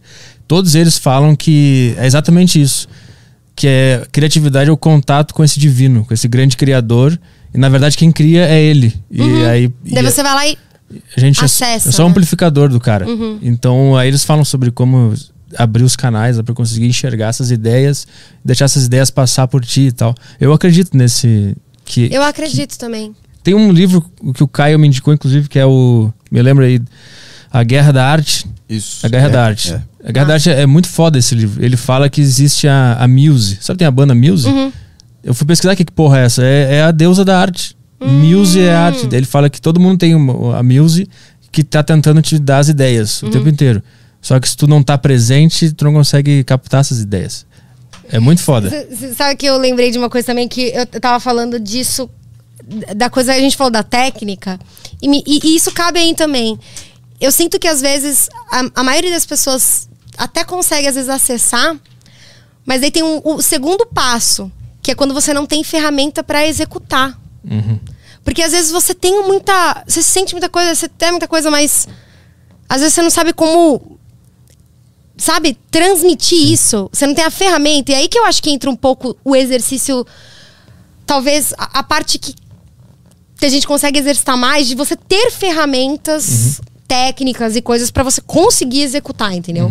A coisa. E às vezes também tem a preguiça, né? Tu tem a Ah, sim. ideia e tu pensa assim, não, não, essa ideia nem é tão boa. Aí tu rejeita a ideia da Muse Uhum. e ela fica. Não é que ela fica braba, mas ela começa a te dar menos ideias. Sim. E tem uma coisa também, eu não sei se tem na música, no canto, que é aceitar todas as ideias que vierem. E não julgar elas antes de tentar executar. Existe alguma coisa disso? Existe, eu acho que mais no processo de composição, acho que tem um pouco, assim. De tipo, meu. Faz, te- tenta, testa, canta isso, sabe? Agora toca. Beleza? Eu acho que tem Existe- um pouco de, existe- de não filtrar. Existe uma tendência, né, de rejeitar a, a, a ideia que vem na tua cabeça. Mas, ah, essa ideia aqui é ruim, isso aqui nem vou Não, tentar total. fazer. Você já quer o pronto. Acho que às vezes a gente quer o. E às vezes não, às vezes você tem que dar umas. Fazer os testes. Tem que ir errando todas, Errando, as, é, todas as é. versões até chegar na, na, na boa. Aham. Porque a Muse vai te recompensar. ela, ela vai te recompensar se É tu muito aceitar. boa essa, essa, essa ideia da. Porque eu, eu acredito um pouco nisso também. Tem um outro livro bem legal que chama O Caminho do Artista, que assim. Eu tô lendo esse livro. Sério? Aham. Então, eu fiz um curso uma- uns, uns anos atrás, que era tipo um estudo desse livro. E daí eu acho, eu acho interessante, assim, essa coisa de você se botar num lugar um pouco mais prático, assim, do que é entender o seu. O seu processo criativo, né? E entender que tem coisas que você pode sim fazer pra facilitar esse contato aí, essa coisa, sabe? Acontecer.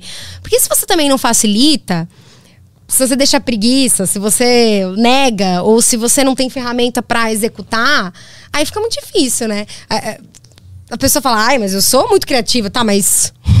Sim, tem, tem gente que fica esperando a inspiração chegar. É. E esse livro é foda, porque ele diz que você tem que preparar o terreno Uhum. pra inspiração aparecer. Não adianta achar que ela vai aparecer em qualquer lugar. Tu leu esse livro ou tu fez um eu li. estudo? Não, assim? eu li, mas daí a gente. Era um curso que era tipo assim, as, todas as, as, as tarefas, né? Sim. aham. Então, tipo, a gente li- ia lendo os capítulos e, tipo, tinha o grupo. Então, cada semana era uma tarefa. Sim. E a gente tinha que fazer e compartilhar, né? Tu, tu fez as páginas matinais? Sim. Ainda faz? Ainda não, não, ainda não, ainda não mais. Eu fiz faço por um bom mais. tempo, aí eu, acho que faz duas semanas que eu não escrevo as páginas matinais. Eu fiz durante esse período ainda depois um, um pouco eu ainda fiz. É, é uma, é uma boa uma boa coisa. Quando você tá com a mente muito caótica, é legal. É, eu acho que eu tô na semana 8. São 12 semanas, né? Eu tô na 8. Eu nem lembro qual era. Mas e é... tem horas que você não, você não sabe o que escrever. Tipo assim, você literalmente só tá assim, né? Eu não sei o que escrever Sim, agora sim. e agora estou escrevendo só para preencher as páginas que É, eu preciso. eu odeio esse papel. eu odeio esse papel, é, É, sacanagem. é, tem- aí eu começo a escrever as coisas que estão em volta. Uhum. Tem um- uma garrafa do meu lado. Eu preciso preencher três páginas, né? É três pa- E esse caderno é muito grande. Eu já, É. eu- várias, tem várias minhas. Eu guardei todos os meus. Todos, daí a gente recebe as folhinhas das tarefas, eu guardei todas as minhas coisas. De vez em quando eu dou uma revisitada, assim. E eu uso algumas coisas, tipo, essa coisa de preparar o terreno, assim. É é a coisa meio ritual da. da- isso é uma coisa que de vez em quando ainda faço. É, o, o ritual no livro aquele, a Guerra, a, a- Guerra da Arte, É ele fala mesmo. sobre o ritual. Ele fala É. que é importante ter um ritual também para invocar a, a muse. Uhum. Então o, o ritual dele era botar o casaco dele, porque ele é escritor, esse Uhum. cara, né? O, o ritual dele era botar o casaco na, na cadeira, passar um café, sentar na frente do computador. Ele tinha um ritualzinho assim. Sempre e aí ali. e ele falava também, eu achei uma coisa bem legal que ele falou nesse livro, que é não importa o que aconteça, dessa hora até tal hora eu vou escrever. E se não vier nenhuma ideia, eu vou escrever que não veio nenhuma ideia. Mas eu vou ficar uma hora tentando Aham. escrever.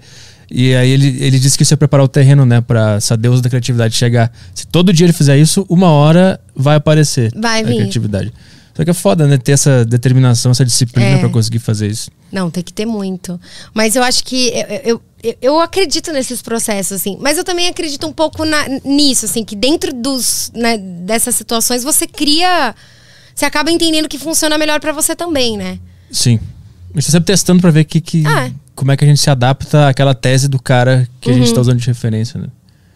É, não, mas são livros. Esse daí eu não li. Ai, desculpa. Esse eu não li, eu vou. Como que é o nome mesmo? Guerra? A Guerra da Arte. Só que Guerra só da tem em inglês, tem na, tem, Ah. na, tem na Amazon. É um livro bem pequenininho, assim. É, tentar exercitar meu. Eu de um cara que. conheci, é, eu, eu, quando eu conheci, era um audiobook em português. Ah, é? Ah, é? Tinha- Deve ter algumas versões em português, sim. Acho que tem. A que- A que você comprou em inglês, né? É, eu só achei em inglês desse livro aí. Não, acho que tem em português, sim. Tem bastante gente que pergunta desse livro, às vezes, que você fala. É, a gente É. tem que fazer uma parceria com uma editora pra traduzir esse livro aí. é, né, gente? Eu, eu tô falando sobre ele faz um tempo já, tá todo mundo perguntando. Tá indicando. É, é foda. é um cara que escreve várias coisas sobre guerras, sobre. Eu, ele escreveu Portões de Ferro, que é o, é o a história dos 300. Ele escreveu o livro desse, desse troço aí. E depois virou um filme. É esse escritor. Então ele escreve contos sobre guerra, sobre impérios e tal. E ele fez esse livro sobre criatividade, porque Muito ele também legal. passa por bloqueio Sim. criativo e, e tal. Nossa, pra quem escreve assim livros, eu acho que eu, às vezes deve ser mais profundo o negócio ali. É, porque o. Sei lá, quando tu pega um violão, tu pode ficar tocando notas aleatórias. É, né? exatamente. A até folha surgir. Agora, meu, quando você. Eu vou escrever, né? Como é que Nossa. tu escreve letras? Normalmente eu escrevo ela meio que junto com a melodia já, assim. Eu tenho uma sensação de alguma coisa que eu quero falar e eu fico simplesmente cantarolando coisas até eu sentir que ca- coube no que eu tô sentindo que é. Às vezes dá certo, às vezes não, né? mas assim. Mas eu, eu, eu sou muito é, de melodia, muito mais do que letra. Então, pra mim, eu, eu funciono melhor com o estímulo da melodia. Se eu tenho um nananã na minha cabeça, se eu tenho um. Hum, nossa, isso aqui é legal, ó. Peraí, pega o violão, vamos ver. Põe uma letrinha, o que, que cabe aqui? Depois vem a letra, assim, pra mim. E, e eu tenho. As melhores, eu acho que músicas que eu fiz não, não são músicas que eu fiz sozinha, assim, nessa parte de letra.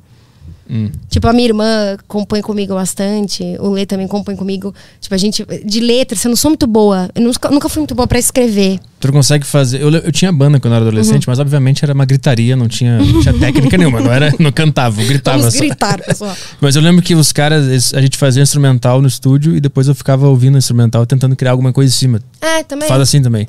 É, Ou tu consegue fazer na normalmente hora. vem, vem a- antes a melodia, antes do instrumental, antes de eu pensar no arranjo da música, eu já tô aqui, tipo. Não, não, não. hum, Isso aqui é bom. Daí eu escrevo, tipo, essa, essa melodia desenhada, eu tento pôr uma letra, e daí depois eu vou pensar no arranjo. E o conteúdo dessa letra? Da onde que surge isso? Daí depende, depende. Assim, muitas vezes a melodia vem e eu sinto que ela tem a sensação de falar de tal coisa. Daí eu vou falar dessa coisa. Ah, tu acha que ela já quer dizer alguma coisa, aquela melodia? É, Porque, Entendi. sei lá, eu sinto isso, assim, a música ela te propõe. ela- tipo, se você pega um. Tipo, você. Tananana, tananana, tipo, sei lá, isso te causa alguma coisa. O que, que cabe aqui, assim? O que, que é essa sensação? Sei lá. Ou quando ela é mais.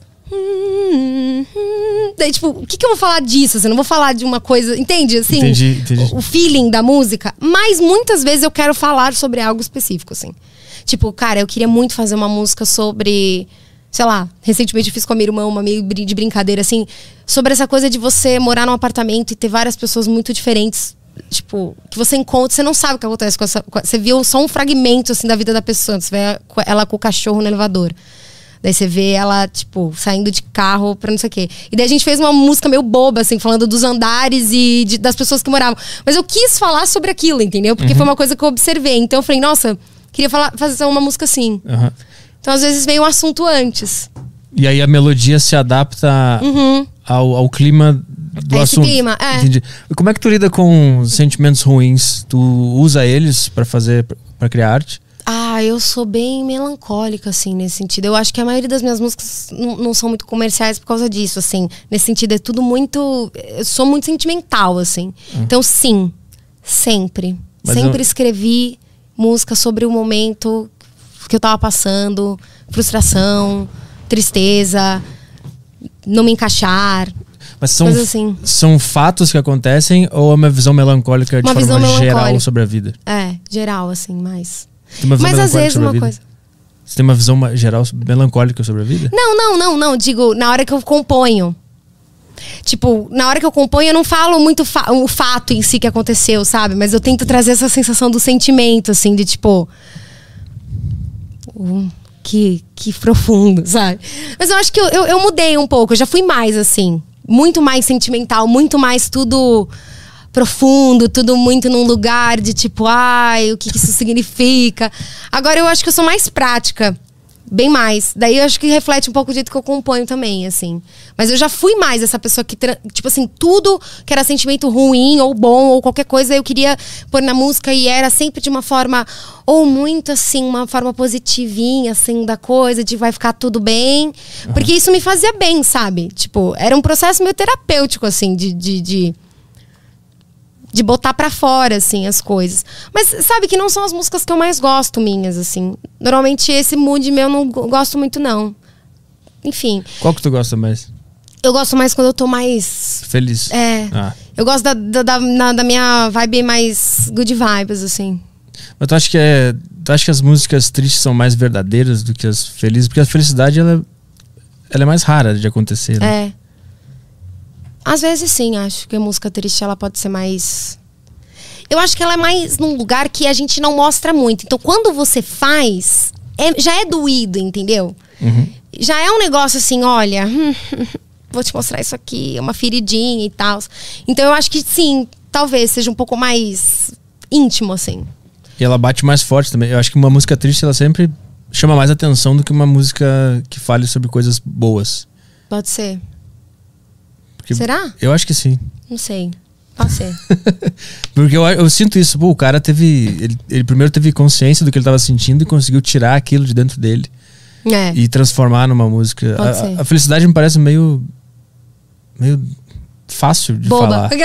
É boba. Felicidade é meio fácil de falar. É porque a gente fica meio bobo quando tá feliz, né? É. Acho que tem um pouco isso também. E aí não me transparece muita verdade. Pode ser. Acho que não é muito, não vem num lugar muito, muito de autenticidade daquilo, porque um problema quando você passa por ele, é, ele é só seu, assim, um sentimento que você teve em relação àquilo, Aham. né? É bem mais específico, né? Num lugar diferente. Uhum. Eu acho que sim, nesse sentido traz uma autenticidade, talvez, eu diria, maior. Vamos voltar pro, pro primeira fase do The Voice lá, que a gente começou a falar É, e parou nossa. aqui agora. Oi, tudo bem, gente? Daí vou... Eu queria que. Enfim, então tu tinha bastante experiência em se apresentar para pessoas quando tu chegou nesse, na primeira fase do The Voice lá. Uhum. Quando, quando tu foi se apresentar nesse. em off aí, só Uhum. pra fazer essa. O que que era? Era, uma, era a primeira fase pra ver se tu ia passar pro programa? Era É, isso? pra ver se você vai gravar. Tu ficou muito nervosa? Nessa não. Nessa não, porque era uma situação que eu tava super acostumada, assim, tipo, teste, pessoas, tipo assim, uma sala, assim, umas pessoas na frente, câmera e tal.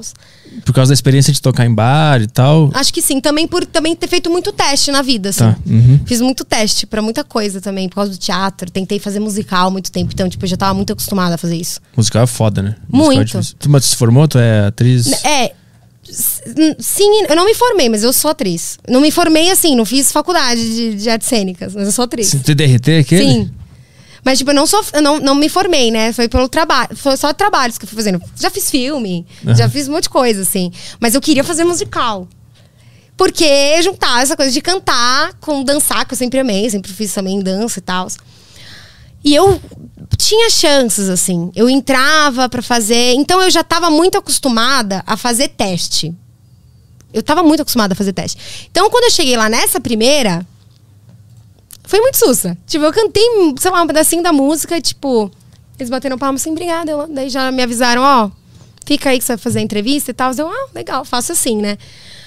Agora, a outra, aí foi um negócio meio bizarro, assim. Mesmo eu já tendo participado de programa, porque já tinha participado do Ídolos, já tinha participado do Caixa de Talentos, já tinha participado do Máquina da Fama. Tipo assim, programas de TV, câmera, bah, tarará.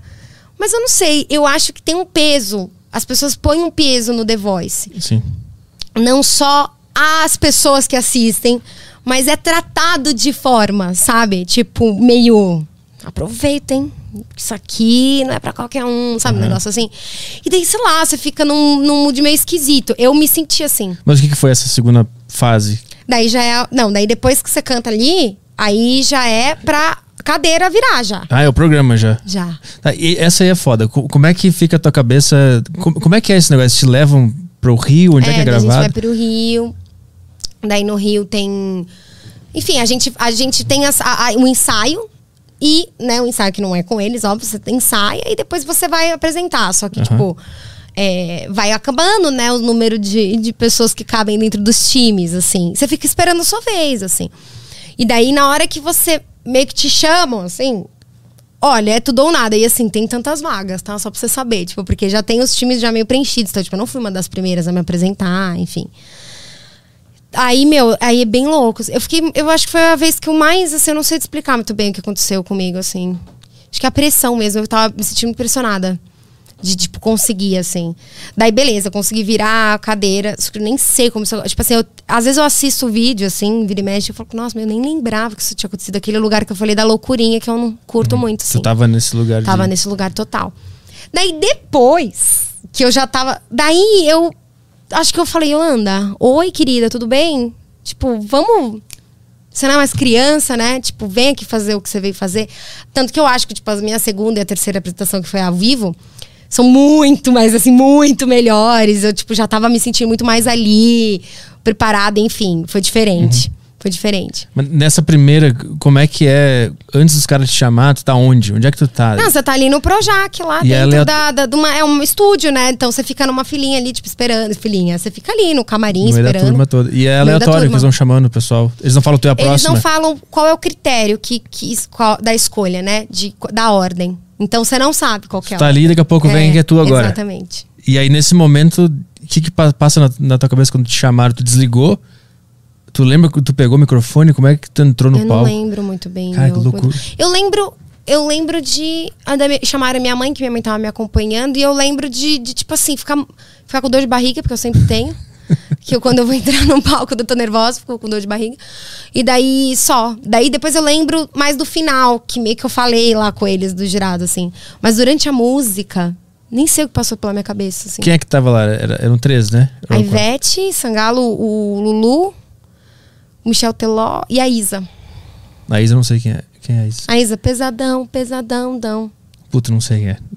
não conheço. que merda. A Isa, ela, ela, ela tá bem agora que dia assim, da Globo e tal. Ela faz umas. Ela fez uma música, bombou muito. Daí a- agora tudo é a Isa. Mas o Lulu Santos eu, eu, obviamente, eu conheço porque eu tinha CD dele quando eu era pequeno. Eu ouvia. Não, é ele, assim, O Redemoinho, aquele. Redemoinho. CD aquele. Que é um Redemoinho. Aham. Eu acho que é o nome é Redemoinho Não mesmo. sei. Bem bom esse CD. Eu ouvia quando era criança. Não, eu adoro o Lulu. Eu adoro ele. Era o que eu, assim, de musicalmente falando, eu acho que era o que eu mais gostava, assim.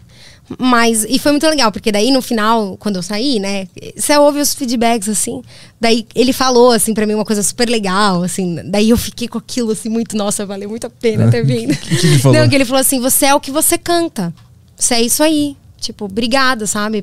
Porque ele não foi ele que ia decidir, sabe? Daí ele fez, assim, um mó... Sabe, eu vi que ele tava falando de coração, assim, comigo. E eu fiquei, tipo... Ai, o Lulu Santos falou pra mim. Porque de todos ali, era o cara que, tipo assim... Foi o primeiro... Primeira música que eu aprendi, aprendi a tocar no violão foi uma música dele, sabe? Minha mãe tocava. Tipo, é um cara que, meu, tá no, tá no meu repertório, assim, de, de barzinho, de violão. Então... Ah, é massa, né? Quando você vê uma pessoa, assim, que você cresceu escutando, falando de você. E que foi o primeiro que girou a cadeira? Foi, na verdade, só o Teló virou. Ah, só ele? Porque, bom, eu nem sei se eu podia falar isso, mas Ah. na verdade, assim, eles mostraram na TV numa ordem. Porque eles gravam tudo em dias separados, né? Aham. Mas eles passam, tipo, como se tivesse sido gravado tudo no mesmo dia. Ah, na edição Quando eu eles- fui, Hum. só tinha vaga no time da Ivete e do Teló. E só tinha mais um, uma vaga em cada um. Hum. Então os outros times já estavam preenchidos. Só que não foi dessa forma que mostrou na TV, né? Mas enfim.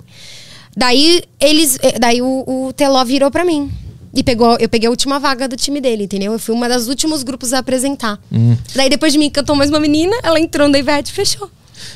Eu, eu não assistia o programa inteiro. O que, que é entrei pro time do Teló? O que acontece depois dali? Daí depois tem as batalhas. Então, tipo, é, dentro do próprio time, você, o, o- você disputa, entre aspas, com uma outra pessoa.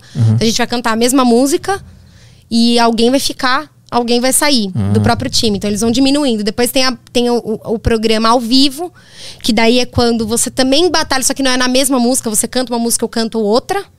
E é sempre assim, diminuindo dentro dos times. Sim, é uma peneira. Exatamente. Pra no final ter um representante de cada time que vai disputar a final. E daí é votação do público. E como é que era estar em disputa com pessoas que estavam convivendo? Ah, eu nem sentia desse- dessa forma. Tem uma galera que, que sente assim, tipo. Ah, meu inimigo. Tipo.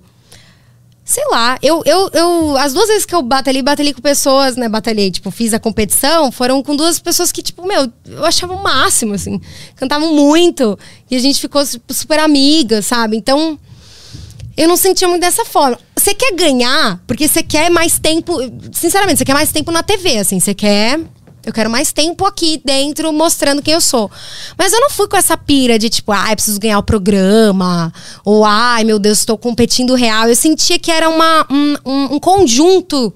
É, um- muitas coisas influenciavam. E eu queria estar lá o mais tempo possível para continuar publicando meu. Sempre quando eu entrava no programa, eu entrava assim: quanto mais tempo eu ficar, melhor. Minha imagem vai aparecer Entendeu? lá. Aham. tipo, melhor pra mim. E daí foi um pouco essa sensação. E daí a primeira eu, eu ganhei a batalha, tipo, o Teló me escolheu.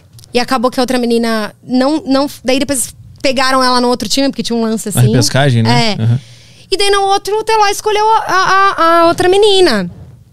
E meio que eu já tava sentindo, assim, não sei, tipo, eu também tenho essas coisas de feeling.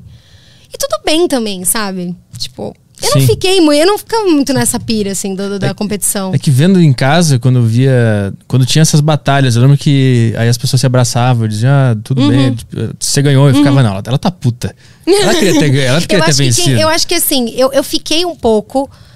é, eu fiquei porque assim, eu ali tava. Foi a melhor apresentação que eu fiz na última, por exemplo, que foi a que eu saí. E eu, eu fiquei um pouco assim, tipo. pff, Putz, mas eu fui mó bem, entendeu? Tipo assim, puta merda. Mas eu, ao mesmo tempo, eu já estava muito preparada para esse discurso. E eu aproveitei muito bem o meu tempo ali na TV também. Então, tipo assim, eu, eu tava sentindo que talvez ela poderia ser favorita em vários aspectos, assim.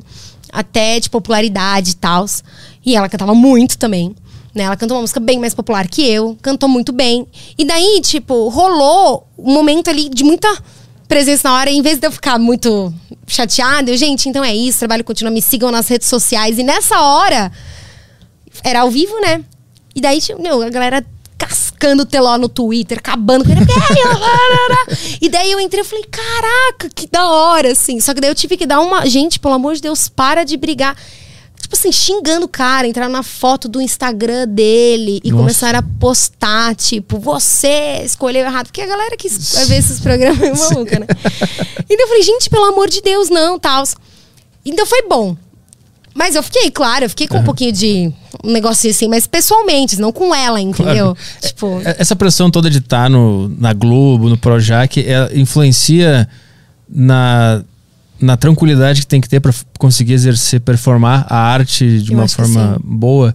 E como é que tu fez para conseguir não deixar todo aquele contexto poluir tua mente para tu conseguir fazer tudo é, com calma? Eu, eu, eu, acho que sim, influencia muito. Eu acho que, tipo assim, não tem jeito. A Globo ainda tem uma força. Eles fazem dessa forma também.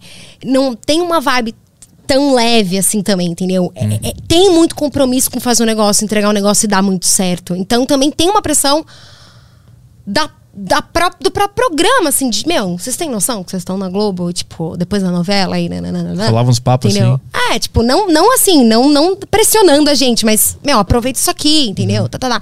Então eu acho que isso deixa a gente muito doido, assim. Eu, eu, particularmente, no primeiro momento eu fiquei. Daí depois, eu já deu, me virei um pouquinho mais a chave, assim foi aquela técnica do tipo assim, gente, são só pessoas. Daí você começa a ver e você fala, nossa, olha, também sofre, tá querendo ir embora, o outro tá. Você assim, tá tudo bem, são só pessoas, tipo, realmente, você tem que aproveitar, né, o, momento que você tá aqui. Eu acho que foi isso que me ajudou para a segunda e a terceira apresentação, eu tá um pouco mais inteiro, tipo, meu, tá, tem tudo isso, só que você não é a, você não é cantora? Tipo, você não se acha talentosa o suficiente para estar tá aqui competindo, então, minha filha, vai lá. Eu sempre me dou bronca, entendeu? Hum. É assim que eu lido bem comigo. Tipo, eu, eu falo comigo mesmo, Yolanda, chill, cala a boca. Não fica entrando nessas pira. Vai lá e faz o que você tem que fazer. Então, eu, tipo, esse meu contato comigo mesmo faz eu ter um pouco de pé no chão. E foi isso que me deu um pouquinho mais de olhar para as pessoas e falar: olha, é todo mundo ser humano, tá todo mundo aqui morrendo de medo. Porque você olha pro outro, se você não entra nessa vibe de, tipo, é uma pessoa, você entra. Ai, porque a outra pessoa é melhor, porque, ai meu Deus, porque nananã, porque isso, porque aquilo. Daí você fala, meu, ela tá também assim, entendeu? Ela também tá sentindo isso, também é uma oportunidade pra vida dela, ela é uma pessoa. Eu fico tentando levar as pessoas pra um nível, tipo assim, uhum. somos pessoas iguais. E todo mundo quer a mesma coisa. Então, tá tudo bem, entendeu? Tenta enxergar os detalhes. Inclusive, no livro O Caminho do Artista, ela fala sobre como enxergar os detalhes te mantém no presente, né? Se tu começar Isso. a olhar para os detalhes do que tá acontecendo, tu começa a ficar cada vez mais presente e entende o que tá acontecendo. Acho que é isso que tu, é isso. Que tu, que tu fez, né? Eu acho que é. E, e, e, desmistificar um pouco as coisas também. Tudo, assim. Tipo, não supervalorizar um negócio, entendeu? Uhum. Tipo, já é difícil fazer, sabe? Já é difícil se expor já é difícil demais. Não é legal o tempo todo você ficar tendo que se expor o tempo todo, o tempo todo, o tempo todo, o tempo todo. Hum. Então, se você não faz isso, você não dá uma. Baixa a bola, querida. Tá tudo bem, sabe assim? E, Só faz. E tem mais também a, pressão de saber que tem milhões de pessoas vendo na TV, né? uhum. né? Isso fica passando na cabeça? No ao vivo eu fiquei. Um pouco, assim. Mas eu achei mais legal. Eu não sei explicar. Eu fiquei tipo que legal, sabe? Tipo, eles não podem me cortar. tipo, é... Eu posso falar qualquer coisa é. Por isso que eu fui, né? Falei ainda nas redes sociais lá no, no final, porque eles não falam isso. Tipo, você pode falar, você não pode falar. Eles falam assim, ah, fala despede tal, seja breve tudo. É. Daí eu tava com o discurso preparado. Mas assim, rolou. Ah, é meio bizarro, né? Eu ainda acho meio bizarro a internet. Acho meio bizarro, assim, tipo, saber que, sei lá. Tem gente seguindo. Vendo, é, tipo, vocês estão vendo? Sério? Que legal, sabe? E, e, depois, quando tu saiu de lá e tu viu que foi bem aceita uhum. e tu foi uma pessoa popular, né? Uhum. Entre a galera. E aí tu começou a ter bastante seguidor e tal. A partir daí, antes tu não tinha muito seguidor. Como é que não. era a tua vida antes? Eu tinha um canal no YouTube, na época o YouTube começou. Bem nos primórdios mesmo do YouTube, eu tinha um certo, digamos assim, dentro do que é sucesso hoje não era nem comparado. Mas as pessoas me conheceram muito por causa de um vídeo específico do YouTube. Que era o João e Maria. Que até hoje, se você buscar na, na busca procurar João e Maria Cover, é um dos primeiros que aparece. Bota aí pra nós, vamos ver. Inclusive, é, eu conheci o Lê por causa disso, ele me conheceu por causa desse vídeo. Tipo assim, várias pessoas, Programa do Ídolos foi por causa desse vídeo, várias pessoas me acessaram por causa desse vídeo. Então, assim, não tinha muita gente, não tinha muito, muita gente que me seguia, mas na época o YouTube tava começando também, então tinha essa, essa. Enfim, essa coisa. E daí, no Instagram. Ah, que bonitinho. 2011. É, acho que sim. Acho que foi o segundo vídeo que eu postei. Eu era bem novinha. Meio milhão quase. É. Olha o título, MP4 ainda. Nem sabia pôr. Nem eu renomeou o negócio. É, eu não sabia Só deu fazer. upload. Não tinha muitas. Tipo, eu não sabia mexer muito bem também. Ai, eu tô novinha. Eu sou a Yolanda. Ah, isso é meme. Eu vou cantar João e Maria do Chico Buarque. Por que meme? Porque muita gente ficava falando do sotaque Ah, paulista. tá. Inclusive, um, um cara comentou na nossa foto no, na agenda da deriva, né? Falando desse vídeo aí. É, o cara falou que esse vídeo era um patrimônio nacional, alguma coisa assim.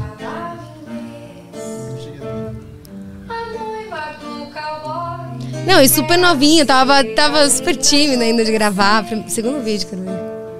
Eu enfrentava os batalhões, os alemães e seus canhões. Guardava um meu bodoque, ensaiava um rock para as matinês. Agora eu era um. Pode. Aí na É. época bombou? Não, não é que bombou. Era um vídeo que as pessoas me reconhecem até hoje. Isso é muito louco. Tipo, outro dia uma menina. Meu, te conheço, te conheço. Daí ela. Você tem um canal no YouTube? Nossa, oi, meu nome é Yolanda, eu vou cantar Chico. Daí as pessoas me lem- Juro, muita gente assim veio atrás de mim, veio atrás, tipo, programa de TV. é, Enfim, pessoas que me, co- me conheciam, daí falavam. Eu já te conheço de algum lugar. Nossa, eu já vi um cover seu. A galera queria aprender a tocar essa música e quando colocava pra procurar o cover, Ah. era um dos primeiros. Então, pediam cifra pra mim. Pediam, então era no meio ali, né, tipo assim. Enfim, ficou um negócio legal. O nicho da música. É, exatamente. Então o pessoal. E até hoje é um vídeo que o pessoal vem atrás. Nossa, conheci por causa do João e Maria, desde então eu te sigo. E daí eu comecei a mi- meio tentar migrar pro Instagram.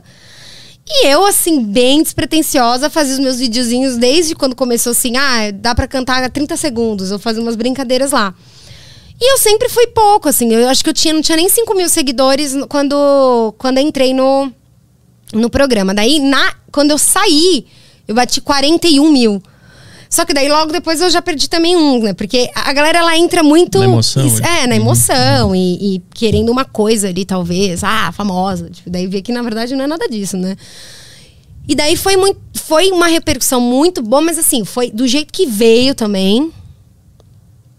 Depois, não tive muito tempo pra pra conseguir fazer uma, um trabalho do jeito que eu queria fazer, assim. Porque minha ideia era fazer muito show.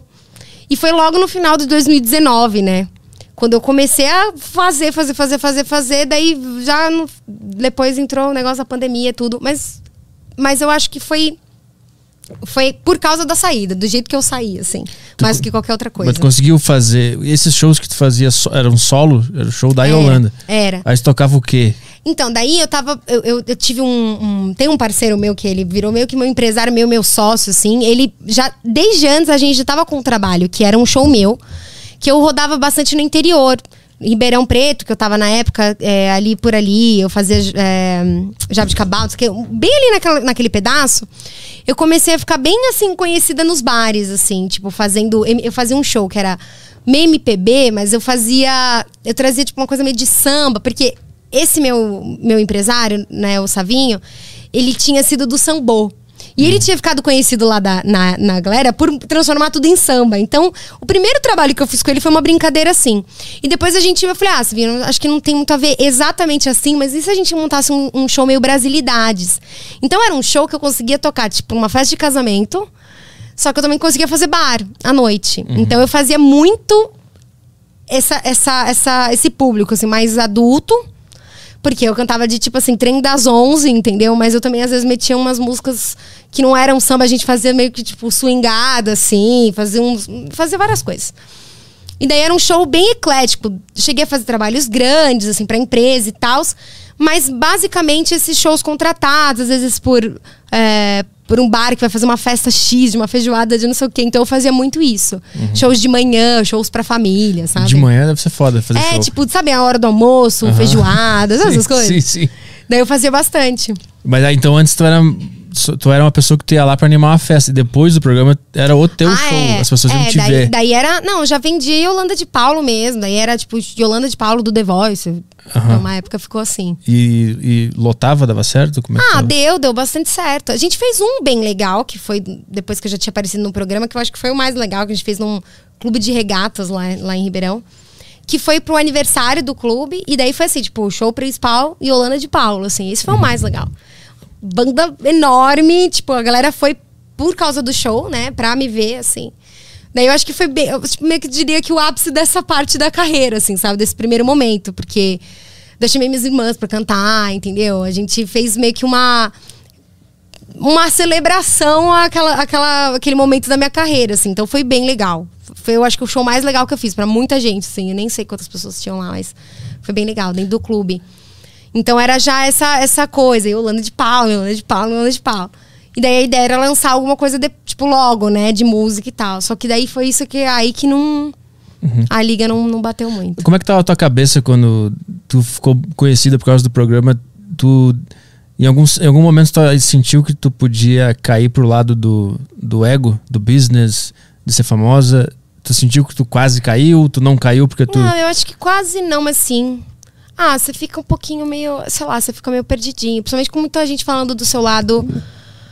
O que, que você tem que fazer. Daí você fica numa bolha entre o que eu quero fazer de verdade. Você não sabe mais o que você quer. Tipo, o que, que eu quero? Mas isso aqui é muito legal também. Será que eu quero isso? Não, acho que eu quero. Você fica um pouco na dúvida, assim. Não deu tempo de eu ficar muito nisso, mas eu fiquei. Um, um tempinho. Existe uma tentação de Tem. Aceitar as sugestões da, do business. Cheguei a gravar, eu cheguei a gravar uma música que, tipo assim, hoje eu olho e falo, gente, eu cheguei a gravar. Não tinha nada a ver comigo isso. Mas assim, cheguei a gravar, pensar em clipe, coreografia pro clipe, assim, era um negócio completamente que assim, me, quem, é- quem me olha assim no dia a dia fala, nossa, eu, nada a ver com você, sabe assim. Que, que era uma coisa mais. Era, era o quê? Eu não sei. Era tipo uma vibe meio Anitta quando ela começou, assim, sabe? Aham. Tipo, pam, pam, pam, pam, uma coisa meio dançante, porque eu gosto de dançar também. Então eu queria juntar tudo isso, assim. Daí eu fiz uma música que chamava Pela, Pela Louca Que Eu Sou. A música é boa, assim, porque ela fala um pouco dessa. Só que na época, tava um monte de gente produzindo isso, entendeu? Era sempre assim, ai, porque você vendeu fora, então você vai ver agora. Taraná, era uma, uma coisa meio de um empoderamento meio, meio nesse lugar. E quando eu fiz a música, não tinha muito disso ainda. E eu fiz ela meio Ana Carolina. Eu fiz ela meio tan, tan, tan, tan. Sabe aquela música, uma, uma vibe meio Ana Carolina, assim, uma música meio forte. E depois ela se transformou numa música que era uma, uma parte reggaeton, uma parte. Porque a gente produziu ela pra ser assim. Entrava um cara cantando rap no meio. Quase isso. Só faltou isso aí. Um cara de camisa social florida. Isso! Bem essa vibe. Daí, tipo assim, fiz coreografia na época e vamos gravar o quê? né? E daí, meu, não sei o que te falar, mas eu acho que foi uma mistura de várias coisas. De repente me deu um plim na cabeça. Assim, eu falei, não, peraí. Daí alguma coisa mudou, assim. Tu consegue explicar o que é esse plim? Não sei. Eu, eu, eu, eu espero e acho que é o meu. O meu ser de luz me falando assim, Holanda. Tem certeza? Acho que não é isso aí, não, que você quer. Não é esse o caminho. Não é isso, cara. Eu acho, assim. Eu, eu acredito nisso, sabe? Eu, tam- eu também. Eu acredito que foi, um, foi uma. Eu poderia não ter escutado, entendeu? Uhum. Não tô falando que, tipo assim, ai meu Deus, veio uma voz e me falou, mas é mais ou menos isso, quase isso. De tipo assim, hum, hum. daí eu sentei e conversei. E sempre tive pessoas do meu lado que me ouviram. As pessoas mais próximas. Então, na, enquanto eu tava fazendo tudo, era porque eu queria. Não era ninguém tava me obrigando, é que as pessoas falavam sugestões e eu tava fazendo porque eu queria. Só que daí, nesse momento que eu escutei isso, assim, que eu falei, cara, não é isso, daí eu sentei com essas pessoas que estavam em volta de mim, o Savim, o Lê, a minha mãe e tal, as pessoas que estavam sempre do meu lado, eu falei, gente, tô sentindo isso. Eu falei, então, então, então tudo bem. Então vamos parar aqui, vamos, vamos pensar, tá tudo bem, né? E daí eu vi que não era mesmo, assim. Eu Tava não me arrependo. Tava sentindo que você tava fazendo as coisas só pela fama e pelo dinheiro É, e pela um estabilidade. Pouco, um pouco isso. Assim, eu já falei, ah, então quer saber? Não é isso que as pessoas. Ah, então vai, então faz mesmo. Eu consigo fazer isso aí. Porque eu tenho um negócio que, assim, eu sinto que eu consigo fazer. Se, se eu precisasse fazer, eu consigo fazer também. Uhum. Entendeu? Eu tenho recursos pra isso. Só que daí vem esse, dessa minha vozinha. Eu juro pra você, é uma vozinha assim, mas você quer isso mesmo? Assim. O o que, que tu acha que é essa. Essa. Porque tu diz assim, ah, eu, eu fiz um negócio meio Anitta no início, porque esse era o tipo de música que, Uhum. tava, que todo mundo tava gostando. Quem tu acha que decreta esse tipo de música que todo mundo gosta? É o próprio público ou é a indústria? Eu acho que os dois. Eu acho que os dois, porque a indústria, ela. Ela te enfia na cabeça aquilo, você querendo ou não, né? Tipo a mídia. De uma, uma certa forma, o, o que tá espalhando, ela fica entregando muito mais isso do que outras coisas. Tem coisa que você nunca vai ouvir falar. E tá acontecendo também. A não ser que você vá procurar. né? Então isso tem um papel. Mas só faz isso porque as pessoas acho que são caem mesmo, entendeu? Eu acho que tem isso. Só, só faz porque dá certo. Porque no final as pessoas vão lá e vão consumir. É, tem- eu, eu não sei quem vem primeiro, se foi ovo ou a galinha. É, se, a, exato. se a indústria consegue manipular o povo pra ele consumir algo, só porque eles botaram ali, tipo, eles ah, decretaram a moda, agora vai ser essa e o público aceita. Ou se eles entendem o que, que o público quer naquele momento. Eu não sei qual, qual dos dois vem E primeiro. é por isso que eu, eu não sei o que, que vem primeiro também, mas eu acho que é uma, é, uma, é uma relação que acontece assim dos dois lados. Porque eu percebo que a maioria das pessoas não é, sabe também o que gosta, entendeu? Só aceita, assim. Então, Sim. é mais fácil você também, entendeu? Manipular, igual você está dizendo. Tipo, é mais fácil você introduzir uma ideia para uma pessoa que tá tudo bem tudo, entendeu? Se fosse pessoas que tivessem um senso um pouco de, de, de opa, peraí, que talvez, talvez exista bastante gente assim, mas eu não acho que seja a maioria. Uhum. Então acho que é uma, é uma relação que vai dos dois lados. E tu viu muita gente que participou contigo do programa, ou amigos, conhecidos da, da, da música, da indústria, que tomaram outro caminho de, de falar, foda-se, eu vou fazer isso aqui, e foda-se meu lado mais artístico. Sim. Tem, não é a maioria, viu? Mas tem muita gente que faz. Isso é. Daí eu- isso foi, isso foi um dos cliques. Ah. Que daí a vozinha veio pra mim assim, foi ver algumas coisas que eu falei. Hum, é assim que fica. Aham, essa pessoa tá fazendo isso. É assim que fica de fora, entendeu? Ah, Luísa Sonza. É, e daí tudo bem. e daí tudo bem, entendeu? Se tá tudo bem pra essa pessoa, tá tudo bem. É, eu acho que não tá tudo bem. Não sei. Ela tá com um olhar meio, meio triste. É. Pode ser que não esteja tudo bem. Mas assim, é, no meu caso não ia ficar tudo bem pra mim, entendeu? Aham. Em algum momento, tipo, talvez eu iria, mas em algum momento eu falaria. Uh, sabe, eu ia dar uma tremida. Certeza, nossa, certeza. Por isso que eu acho que eu nem fui, entendeu? Aham. Não, não, não, não, não consegui, assim, nesse, pra esse lado. Um dos elementos que tu ouvia falar pra tu poder fazer sucesso de acordo com essas pessoas era a sexualização da mulher também? Tu, Sempre. tu ouvia esse papo também? Ah, sim, sempre, sempre, sempre, sempre. Eu acho que não é nem tão assim. Olha, você precisa, mas é meio que já tá entendido que, olha, Uhum. use isso, entendeu? Tem que, tem que usar, tem que usar. Como você não vai usar? E daí também era uma outra coisa que me incomodava, porque assim, apesar de. é, são coisas diferentes. Você, você explorar isso como uma coisa dentro do seu trabalho é diferente. Você tem que fazer isso de uma forma de propósito. Você tem que fazer de uma forma. E daí também foi uma das coisas. Porque, por exemplo, eu queria fazer um, uma- um clipe de dança. Mas eu queria fazer um clipe de dança tipo street, porque na época eu, es- eu estudava hip hop. Eu ainda danço, sabe? Eu queria dançar, tipo, ah, eu queria fazer um negócio assim. Aham. Então não falava, Yolanda, não, sabe? Nada a ver. Eu falava, mas por que nada a ver? Vai ficar diferente, gente, vai ficar legal, mas, tipo, não, não sei se isso vende tanto quanto aquilo ali, tipo, sensual, e bibibi, bababá. Aham. Então tem, não- eu acho que pra mim não rolou muito. Eu sempre fui muito protegido, igual eu te disse. Por exemplo, eu tive pessoas do meu lado que falava isso aqui. Eu falava, não, então não, pá. Então tudo bem, entendeu? Ninguém me forçou a fazer nada. Mas o meio, você vê. É, é- Tu vê esse elemento específico da sexualização É. da mulher, ele. Inclusive, eu acho que se tu pegar os clipes das músicas brasileiras, os mais vistos, a mulher tá sempre com a bunda de fora, Pelada. Uhum. sexualizada e tal. Como é que tu enxerga isso sendo Não, uma, eu, eu uma acho artista? horrível, mas, tipo, pra mim, entendeu? Eu acho que é muito a mais, assim. Eu, eu, eu não falo muito sobre isso. E, assim, eu acho mó legal a gente estar falando sobre isso. Porque, normalmente, eu sou uma pessoa que... Eu sou conhecida como uma coisa de, gente, faça o que vocês quiserem. E eu acho mesmo, faz o que você quiser. Agora, se você me perguntar o que eu acho, eu acho ruim, acho feio, acho que não precisa. Eu acho isso. Agora, se você falar com a pessoa que fez aquilo, ela falar, não, mas eu acho muito da hora. Então tá bom. Vamos todos ser felizes, entendeu? Sim.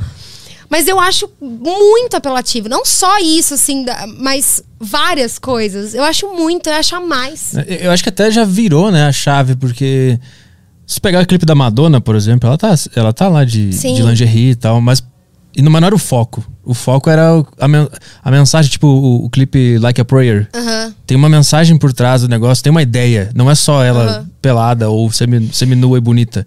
Sim. E também ela sabia cantar e a letra era foda pra cacete. Eu acho que tem isso. Porque tá tudo bem você usar isso também como um recurso. Mas o que eu sinto é que virou só isso. É. É, só sobre isso. Porque eu quero, então, meu, então canta aí pra caralho. Então vai e detona, então, meu. Igual a Beyoncé faz. Porque, assim, Beyoncé também, sensual, tá, dança, mas ela canta muito, entendeu? É. Tipo, assim, ela canta muito. Ela sabe o que ela tá fazendo nesse lugar também. Então, é, é polêmico, porque como eu sou mulher e a gente é cobrada por achar que tá tudo bem. em Todo, eu, eu acho que tá tudo bem se a pessoa tá feliz com aquilo, sabe? Então, às vezes, é delicado falar de um assunto porque parece que você tá indo contra a expressão daquela pessoa e não é isso. Sim, sim. Mas pra mim, eu não faria, entendeu? Não faço. Sim. Né?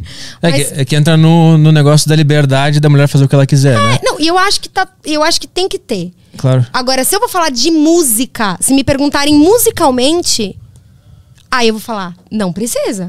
É. Mas se ela, como mulher, como ser humano, acha que ela tem que fazer. Vai lá, amiga. Seja Sim. feliz. Mas analisando como uma obra de arte. Como música, Eu é. acho. Eu acho que não é mais arte, eu acho que vira uma bunda com uma letra e uma música por trás pra dizer que é música. Ó, pra não, pra não, pra não, assim, também ridicularizar totalmente, eu acho que tem um, um, papel. Tem esse do tipo assim, gente, vamos acostumar, porque assim, o Brasil tá sempre mostrando um monte de mulher pelada no carnaval, é tudo isso, não sei o quê. E a menina mostra lá no clipe e fica todo mundo incomodado. Daí todo mundo fala, ai, é verdade, né? Tipo, há quanto tempo somos o país que mais mostra a mulher pelada? É, na televisão o tempo todo e tá tudo bem. Isso não é novidade. A partir do momento que você tá me perguntando de música, aí Aí eu, eu já tenho que eu já tenho que falar, porque eu falo assim, ah, eu acho que às vezes aqui não tem música, entendeu? Isso aqui não é uma música boa. Sorry. Agora, isso aqui é uma música legal, uma ideia legal, e ela sensualizou aqui também, tá tudo bem, mas não é sobre isso só. Eu, eu, eu não consigo entender por que, que as pessoas supervalorizam demais isso também, entendeu? Então eu, eu, eu fico entre esse caminho do tipo, para de, de ficar tão impressionado com uma coisa que, tipo assim, você já sabe o que é, já viu, tá tudo bem, deixa ela fazer o que ela quiser. E ao mesmo tempo, tá, agora vamos falar sobre música? Sim. Tá, então música, não. Isso aqui não rola. É, ou- porque tem outro lado que tá usando só isso pra ganhar os views É, da, é. Do, do YouTube e f- ficar famosa e não tá dizendo nada, na verdade, naquele, É. naquele som ali. Não, não tá. Como a maioria, né, das músicas hoje, tipo assim, que mais É. tocam, assim. Mas tem uma coisa que eu acho que é interessante quando tu quase chega no mainstream, depois sai, tu percebe que o mainstream não é tudo nessa vida, né? Não mesmo. Tu percebe que tem. dá pra sobreviver sendo independente. Uhum. Sendo uma pessoa que só se importa com a arte e não quer se vender pra indústria. É, Tu consegue viver sendo uma artista hoje? totalmente. Eu acho que é bem esse lugar, assim, que eu sempre. Eu acho que, no fundo, eu queria um pouco isso, assim. Eu queria estar no meio, eu queria ser uma pessoa que me dessem importância, relevância, mas. Talvez pelas pessoas que realmente entendessem, sabe? É, não ser famosa a qualquer custo. Hoje eu, te- eu, eu consigo viver dessa forma. E acho que se eu for. Que é meu, um dos meus, das minhas vontades, vive- lançar um trabalho como cantora, fazer shows, eu já penso com uma outra cabeça. Eu penso assim, não preciso estar naquele lugar, daquele jeito, daquela forma, porque eu não faço isso aqui. É, Não é esse produto que eu ofereço. E eu sou muito mais feliz assim. do de perceber que tem um espaço. É difícil, mas é difícil também pro outro, é difícil pra todo mundo, entendeu? Mas tem esse lugar, é possível, sabe? Agora, você vai ter que fazer outras coisas. Tem que fazer outras coisas que não, é tão, não são tão óbvias, entendeu? O que, que tu fez que, que não é tão óbvio pra conseguir sobreviver sendo uma artista? Eu acho que a primeira das coisas é entender que eu não ia só cantar e só fazer música minha. E começar a perceber que sim, existe outros jeitos de eu, de eu espalhar a, a mensagem Espalhar a da palavra. música. Então, tipo, eu, te- eu- eu abri uma escola de música online né, durante a, a pandemia. Então, hoje, tipo assim, eu tenho vários professores que atendem pessoas que vêm aqui, ah, quero fazer aula de violão. E eu faço toda. E assim, tem todo um clima que é o meu clima, entendeu? O meu, o meu, a minha visão sobre a música. Então eu falo pra pessoa, meu, vamos lá, vamos aprender. Daí, por exemplo, eu faço as lives no, no, no- no Instagram, eu faço lives, tipo, eu faço lives sobre história da música com a minha mãe, entendeu? Eu falo sobre coisas que eu. Eu sei que eu tô fazendo, tô chamando um público que talvez não seja aquele público que quer ver dancinha do TikTok. Mas esse público talvez consuma essa, esse lugar de. de- então, eu tô na, na internet, eu tô fazendo conteúdo, eu tô gravando cover, mas eu tô indo pra esse lugar bem autêntico, assim, d- que eu acredito que a música é, entendeu? Tu, tu mancha bastante da história da música. Eu queria te perguntar quem é que. Qual foi a primeira pessoa que cantou? Da onde, Cantou? Da onde veio a- a- Ah. o cantar? Ah, não, isso é pré-histórico, né? Mas existe alguma explicação de por que, que o ser humano começou a cantar? Existem teorias, né? De. Até da, da- própria sonoridade ser algo que você. uma expressão de, de, de sentimento. Porque antes da fala vem a música. Antes da comunicação da fala vem o. ah, As notas, né? Uhum. Então, as notas, quando, quando o, o ser humano, né? O ser começa a reconhecer que existe uma entonação pro. Ah, ah, certo? Existe uma, uma nota diferente pra cada. Esse som não é o mesmo que ele faz quando ele tá bravo ou Sim. quando ele tá. Tipo lá, ele caçou um urso, sei lá. Aham. E ele tá com fome. São coisas, são sons diferentes. E daí começa. Dizem que é uma coisa que é um processo de muitos anos, mas começa a se de. Tipo, decodificar, que fala, codificar, na verdade, né? Essa, esses sons.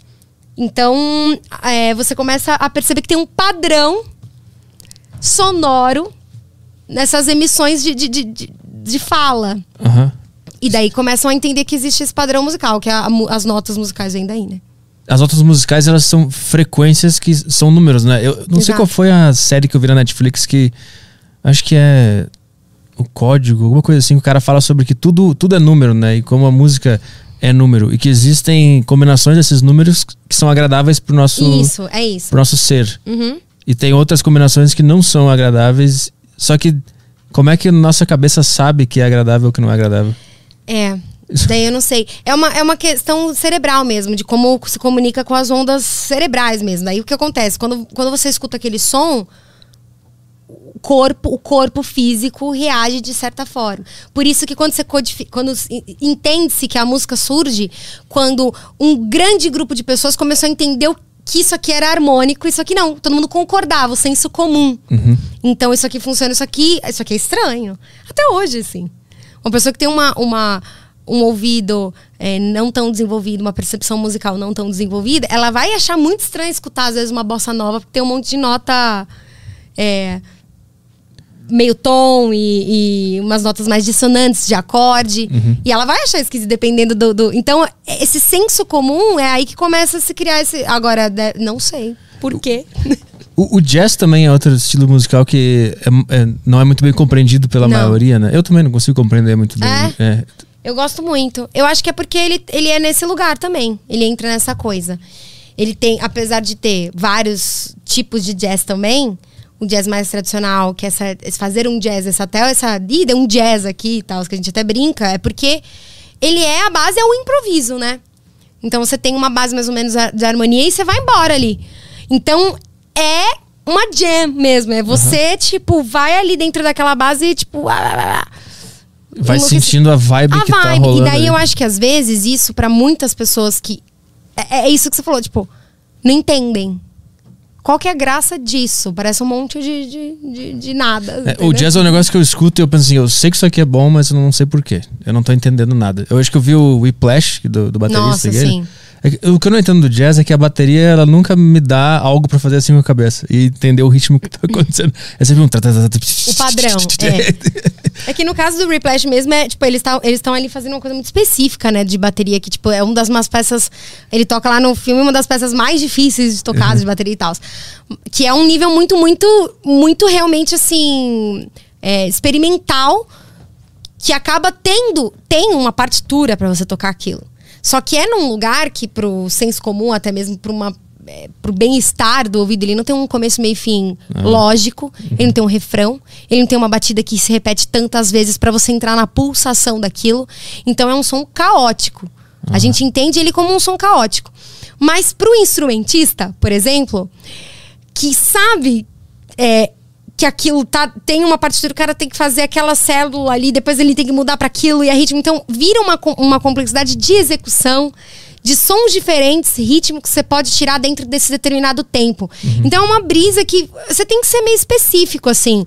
Não tem como você gostar de, uma, de certas coisas, até na mesmo na música, se você não entrar mergulhar ali e tentar entender o porquê que aquilo é realmente especial. Tem muita coisa que eu não gosto também de ouvir. Mas eu consigo olhar e falar: caraca, Eu sei- entendi sei por que que, tá esse cara. É, isso aqui é muito difícil de executar, sei lá. Olha essa. Né, por exemplo, algumas composições rítmicas ali. tipo assim, você tem que estudar muito, entendeu? Porque não é só o. tá, É um negócio que, tipo, foge da.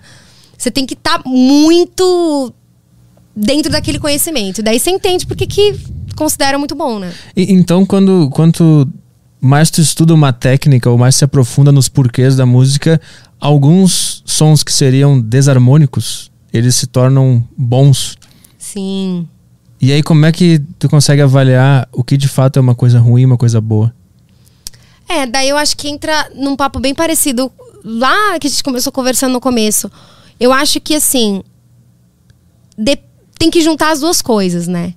O som esquisito, só porque, ai, te mostrar aqui um monte de nota muito louca, te ser virtuoso aqui, fazer um monte de acorde que. Só porque eu sei, só porque olha aqui eu fazendo essa sétima com nona, nererera, tipo. Também não tenho o feeling. Tem muita música que é super simples e que é maravilhosa. Então, Sim. eu acho que entra naquela, naquela questão do equilíbrio. Porque sim, quando você desenvolve o seu ouvido, você consegue perceber que tem coisas que você talvez não gostaria, você não acharia harmonioso, mas você depois percebe por que que tá ali, né? Você entende a genialidade, por que, que aquela nota tá ali, por que, que aquele. Pô, essa, essa, essa nota que é meio estranha aqui nessa palavra, ele quis dizer isso na música e tal. Você começa a entender o contexto. Agora, por. Tem muita coisa ruim também que é feita com um monte de nota bonita, entendeu? sim, sim. sim. Porque é também, também só jogar ali um monte de coisa. É, nem sempre o virtuoso ele é o melhor, a melhor pessoa tocando, porque ele talvez às vezes falte esse feeling, esse sentimento. E por que que o, o padrão da, da existência da música é sempre no tempo 1, 2, 3, 4? O padrão? É, de onde surge isso? É sempre 1, 2, 3, 4. 1, 2. É, eu acho que é porque a contagem mais, mais simples também, porque não é só essa, né? Mas, mas eu acho que é a contagem mais simples do, do compasso. Porque você tem compassos que não são de quatro, então você não tem como contar por Sim, quatro. é, mas as que não são de 4 elas são consideradas mais complexas, né? Quando uma música tem o tempo é, 3, Tipo, um, dois, três, um, dois, três. ela já fica um pouco mais difícil de, de tocar ou não. É, eu acho que tem a ver com a mesma coisa que tava falando do, do meio que senso comum. Quando o ritmo ele mantém um padrão é, quadrado, isso aí a gente pode entrar numa brisa mais Vamos. de, de, de, de numerologia, né? Vambora. Mas é, o quadrado ele dá uma sensação de finalização, né? Um, dois, três, quatro. Tipo, fechei. Agora você faz um, dois, três. Um, dois, três. Olha como o tempo forte já mudou agora. E você já sente uma sensação. Opa! Você não tá mais. Um, dois. Tá? Tá. Então o tempo forte, ele tem, também tem muito a ver com essa questão da pulsação, né? Porque o ritmo, ele, ele é isso. O ritmo é o que comanda ah, gente, a sua respiração tem um ritmo, seu coração bate num ritmo, você anda num ritmo. Então, você, né? então eu acho que os números quadrados, eles têm essa sensação de O tempo forte fechar o ciclo. Aham. E quando você tá com, por exemplo, com um passo de seis. Um, dois, três, quatro, cinco, seis. Um, dois, três, quatro, cinco, seis. Olha o caminho que tem, entende? Tem música que é de seis por oito. É difícil pra caramba de contar. Caralho. Né? Tem música que é ci- com passo de cinco. Por exemplo, essa do Replash que você comentou, a partitura é muito louca. É o quê? Ela vai 12 de- por É, ela 36? vai pra uns negócios que você, sei lá, nem tem um padrão. Vai cada hora é uma, um compasso diferente, entendeu? Então, assim, eu acho que tem a ver com isso.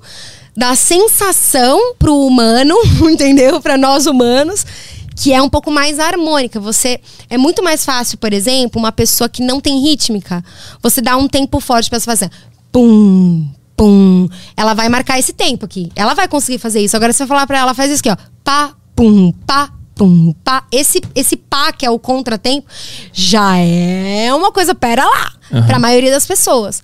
E daí você vai subdividindo o tempo. Quanto mais você divide esse tempo em tempos muito loucos, você tem muitas possibilidades dentro de um compasso, entendeu?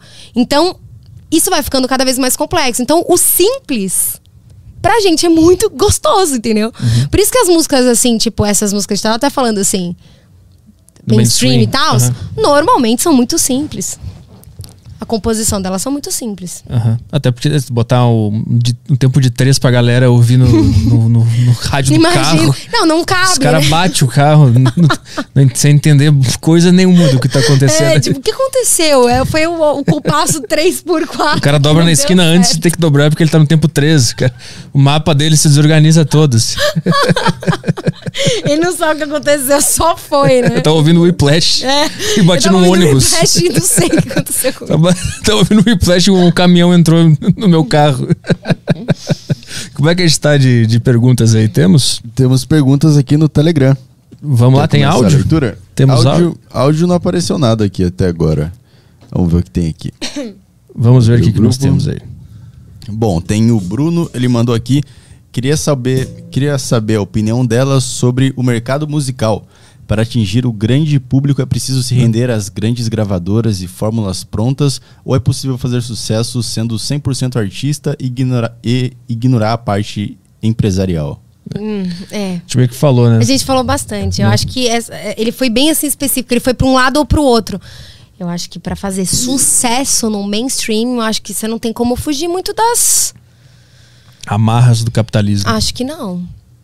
Dá pra você fazer uma coisa talvez um- autêntica dentro disso? Dá, acho que tem gente que consegue, mas fugir totalmente disso não. Sempre que vai não. ter o diabinho e o anjinho do lado do outro, É. né? Inclusive, a gente, A falando, a gente falando sobre os tempos de música. Esqueci, esqueci de mencionar que tem um estilo musical que se chama match de matemática, matchcore. Que os caras ficam brincando com o tempo da música o tempo inteiro e tu não entende nada que tá acontecendo. Sério? É. Isso nunca vi na vida. Só que é pesado, é guitarra, blá, blá, blá, Ah, blá, tá. blá, blá, e aí, aí sempre muda o tempo, tá sempre mudando, é uma doideira. É, é, bate o carro de novo. Tem uma banda, acho que ela, ela é conhecida, The Dillinger, Dillinger Escape Plan, tu conhece, Caio?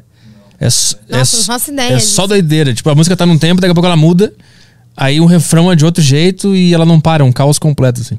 Eu ouvia quando eu era adolescente, eu era Ah. deprimido, maluco, aí eu Ah, ouvia pra entendi. cacete. Ah, daí fazia sentido, né? Pra você fazer um sentido. Você já ouviu Idols?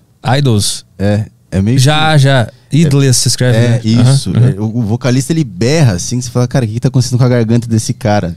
Parece que ele tá. Já não tem mais. É, ele não tem mais, mas eu não sei porque é tão agradável de ouvir, assim, é meio punk. É, É meio... porque tu tá mal, por isso que tu Ah, gosta. sim, é tipo, tipo um Nirvana quando o Kurt Cobain começa a dar uns berros. É Não, tipo o, o Nirvana, é uma- tu gosta de Nirvana? Gosta Sim. de coisa mais Ah, pesada? go- go- gostar é uma palavra muito forte. Eu, eu, eu respeito, assim. Tu Acho, entende acho o que bom, tá acho acontecendo. bom, é. é. é um exemplo de uma coisa que é simples, mas que tem muita alma, né? e Sim, fica bom porque sim, tem muita sim. alma. Sim, sim. tem várias coisas assim. É. Música é uma extensão do cara, né? É da, da É, eu acho que pessoa quando que tá você fazendo. vê alguém fazendo um negócio assim, que também é muito. O cara tá muito. Envolvido. É muito Presente, doido. Mesmo é. que você não gosta, você fica, tipo, meio hipnotizado, né? Assim, É. eu acho que tem esse- essa parada dele, assim. Eu vi o documentário do Chorão. Uhum, a gente assistiu Vocês também. viram? Aham. Ele era isso, né? O cara era extremamente envolvido com a banda dele. E aquilo- por isso que ele era tão bom no palco. Com certeza. Ele é muito, muito ali, foda. muito ali. É, ele, ele era o Charlie Brown. A, banda e ele era uma coisa só. né? Por isso que ele sofria tanto e brigava com os caras e Uhum. É. tal. E isso se é, traduzia na performance dele no palco, né? Uhum. Por isso que ele era tão. Por mais que o cara não goste de Charlie Brown, o cara sabe que o Chorão é foda. Isso, é isso. É, é isso que eu acho que falta às vezes nas pessoas, sabia? essa separação. Uhum. De, tipo, você não precisa gostar. Ninguém tá te obrigando, mas assim, reconhecer o que, que aquilo tem de bom. É. Tem que ter um olhar específico pra coisa. Tem, tem que ter várias vozes na cabeça, né? Tem que ter a voz, ah, eu não gosto disso, e a outra voz que diz, tá, mas esse cara Mas é peraí. foda. Eu não Aham. gosto, mas é foda. Eu faço umas brincadeiras no Instagram que é o paredão musical. Daí a gente eu fico fazendo competição. Então as pessoas mandam a sugestão, tipo, melhor cantor brasileiro. Daí a gente fica fazendo umas competições. E recentemente eu fiz de melhor filme, tá rolando ainda. Melhor trilha sonora de filme de todos os tempos. Daí as pessoas mandam as sugestões, as que tiveram mais votadas, eu faço os, os casais assim vão brigando, vai tendo a semifinal, final e tal. E daí tipo a galera, sei lá, tinha Star Wars e Senhor dos Anéis. Daí uma galera, ah, não gosto de Star Wars, não gosto de Star... Falei, Mas você não precisa gostar pra entender que, tipo, a trilha sonora do filme é uma das mais, tipo, absurdas de todos os tempos, assim. Tá bom, você não precisa ser o cara que gosta de tanta. Tipo, tá bom, mas sabe esse olhar? Olha, ouve a trilha e vê se realmente você não gosta. Uhum, uhum. Eu acho que essa noção ela vem quando tu começa a estudar arte, vai pro teatro, Isso, estuda isso. música, tu começa a entender esse, esse lance. Porque eu era esse cara, quando eu era adolescente, eu era muito revoltado com. criticava tudo, Uhum. falava. Aí quando eu entrei no teatro e, e comecei a estudar, eu comecei a ter mais essa noção de que eu posso odiar uma coisa e entender que é bom. E também comecei a entender Uhum. que arte é uma coisa muito complicada e tá todo mundo perdido, ninguém sabe o que, que tá fazendo. Uhum. Nossa, total. Eu, isso é o que eu fico, eu fico brincando. Eu falo assim, eu tento ensinar vocês, mas vocês não aprendem. Eu fico brincando com o pessoal do Instagram, porque é isso. Meu, tem um monte de coisa que eu não gosto, assim, que não tem nada a ver comigo, mas que eu consigo falar, caralho, isso é bom. Tipo, porque tem esse olhar, igual você disse. E eu acho que isso vem com o estudo mesmo. Quando, quanto mais coisa você aprende, e você consegue reconhecer que, por exemplo, o cara tá executando uma coisa que é muito difícil. Uhum. Hum, que tem uma voz. Pô, essa técnica, caramba, o cara consegue fazer isso. É muito, isso é muito legal.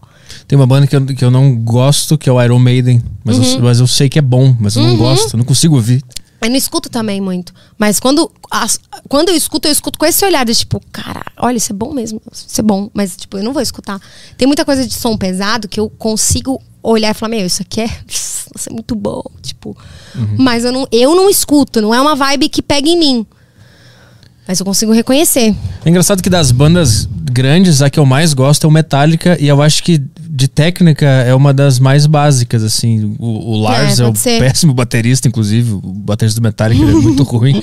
Eles, o- eles não são os melhores caras tocando e tal. Tanto que o, o Caio conhece mais as histórias. Tu conhece também a história do. Do Saint Anger? O cara que saiu do Metallica, que fez o Megadeth. O Dave Mustaine? É, ele era o pica da técnica. Sim, só E- que ele bebia pra caralho. É, né? o cara era, É. o cara era meio doidão, era meio o cara do Iron Maiden. Mas aí ele saiu e os caras continuaram. Mas ele era o cara bom da técnica. Mas da alma, eu, eu acho que os caras que ficaram eram os bons. É. Eu, eu gosto muito do Metallica por causa da alma deles, não por causa da técnica. É por isso que eu não consigo Sim. ouvir tipo Iron Maiden, porque eu acho que tem umas partes que o cara só quer mostrar que ele sabe solar, sabe Uhum. cantar. Aí não me pega muito. Tem aquelas bandas de power metal, né? Que tem guitarrinha. Dragon é, Force. Dragon, pelo amor de Deus. a gente ouve, a gente sabe que tá, é legal. Você acertou todas as notas. Isso, tal, tá, eu mas sei que tu não consegue tocar um muito- solo de 10 minutos. eu entendi já. É, mas não dá aquela aguinha no olho, sabe? cara falou somos dragão voando. Para. O que, que tu tá É. sentindo aí? Eu quero saber o que tu tá sentindo. Isso de, de sentir é muito doido, porque é um, é um assunto. Que é isso, assim. Às vezes você não consegue explicar por que que você gosta de uma. De um artista, assim. É. Você fala, meu, não sei o que, que é. Tipo, eu posso dar vários argumentos, mas no fim é um pouco essa sensação que vocês estão comentando, assim. É. Vocês. Tem alguma coisa aí que me. Tem tanta coisa envolvida, às vezes é.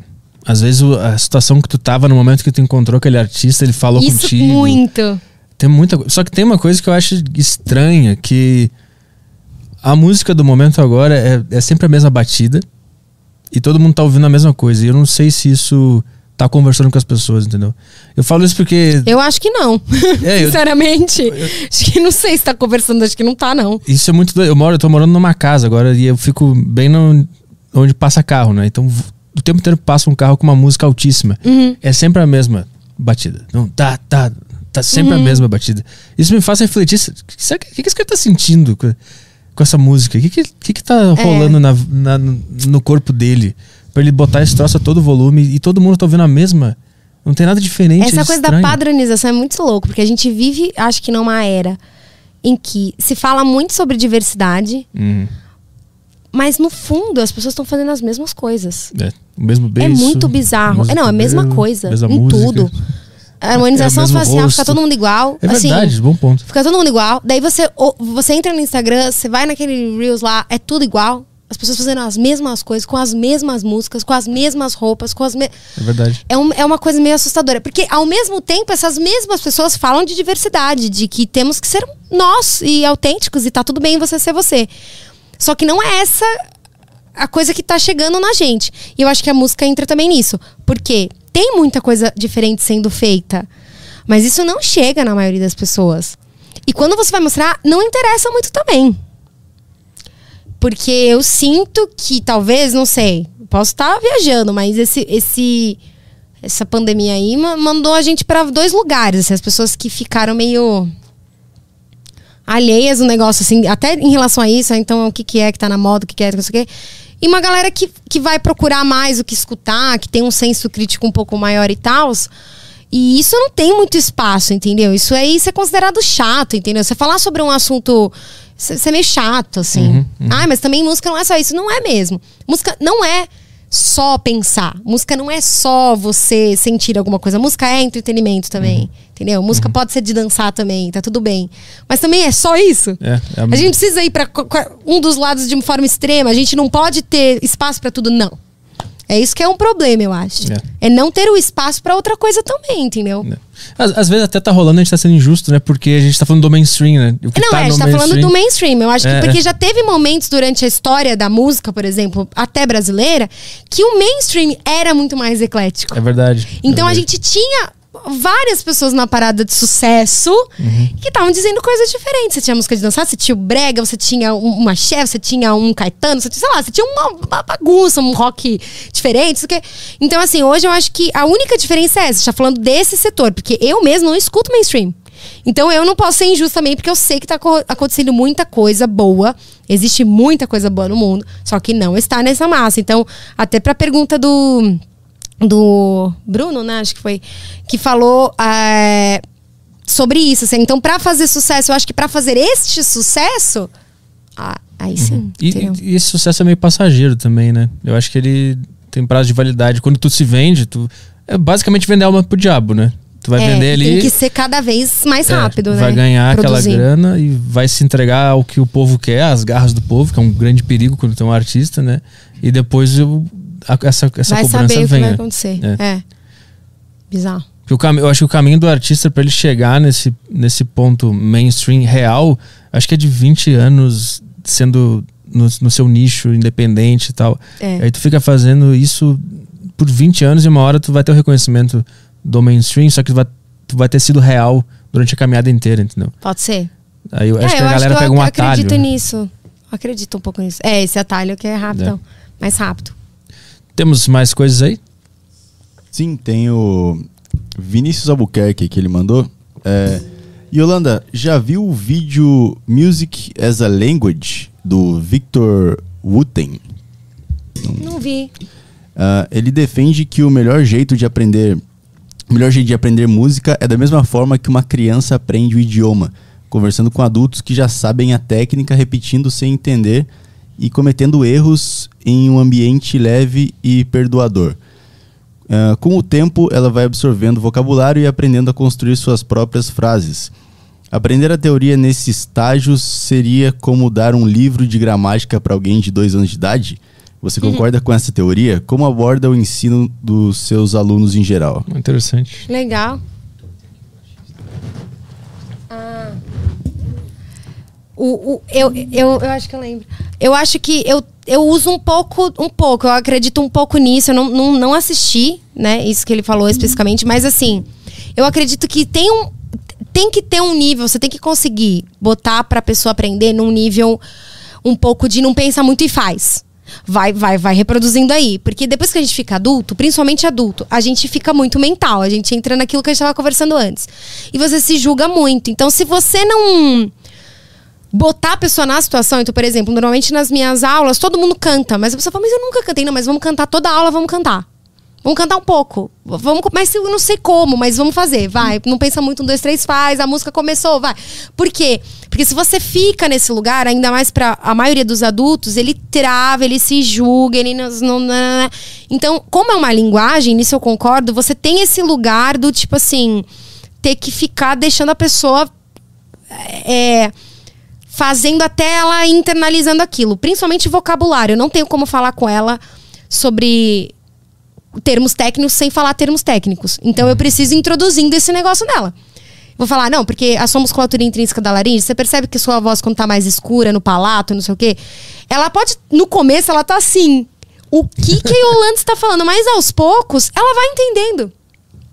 É, eu acho que é um pouco isso, assim, ela vai entendendo ela vai ficar muito confusa no começo, muito perdida. Eu falo, você vai ficar muito confusa e muito perdida, mas daqui a pouco você vai estar tá associando as coisas todas. Fica tranquilo. Uhum. Então tem esse lado, eu acho sim, que você tem que botar a pessoa para fazer. Porque senão ficar muito só também, assim, às vezes. É... Só no pré, sabe assim, o pré do, do, do conhecimento. Daí também eu acho que não vai para lugar nenhum. Só na tese. Só É. na tese. Porque é muito legal falar sobre as coisas. Eu também falo, contextualizo e tudo. Acho que tem esse lado que é importante pra pessoa entender. E eu acho que tem. Aí tem uma coisa de, de, de adaptar o que a pessoa. Eu, eu acho que lidar com o aprendizado, principalmente do outro, é você entender o outro num nível muito bizarro. Assim. Eu tenho que ler a pessoa, eu tenho que conhecer ela mesmo pra entender a princípio do que ela me passa, qual que é a capacidade dela de, de, de- absorver informação e de que forma.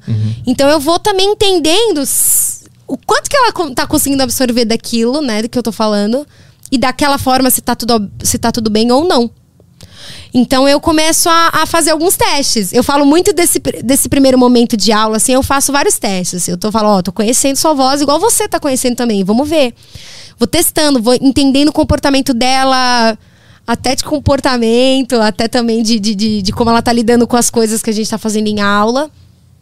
E eu sinto que aos poucos, muita coisa por osmose, de tanto eu falar, de tanto eu falar aquele vocabulário, de tanto ela fazer, ela nem sabe muito bem o que ela tá fazendo, mas ela tá fazendo a escala ali e tá dando certo, entendeu? Como é que tu lida quando chega um cara ou uma, uma menina muito fechada, muito tímida, que a voz nem sai?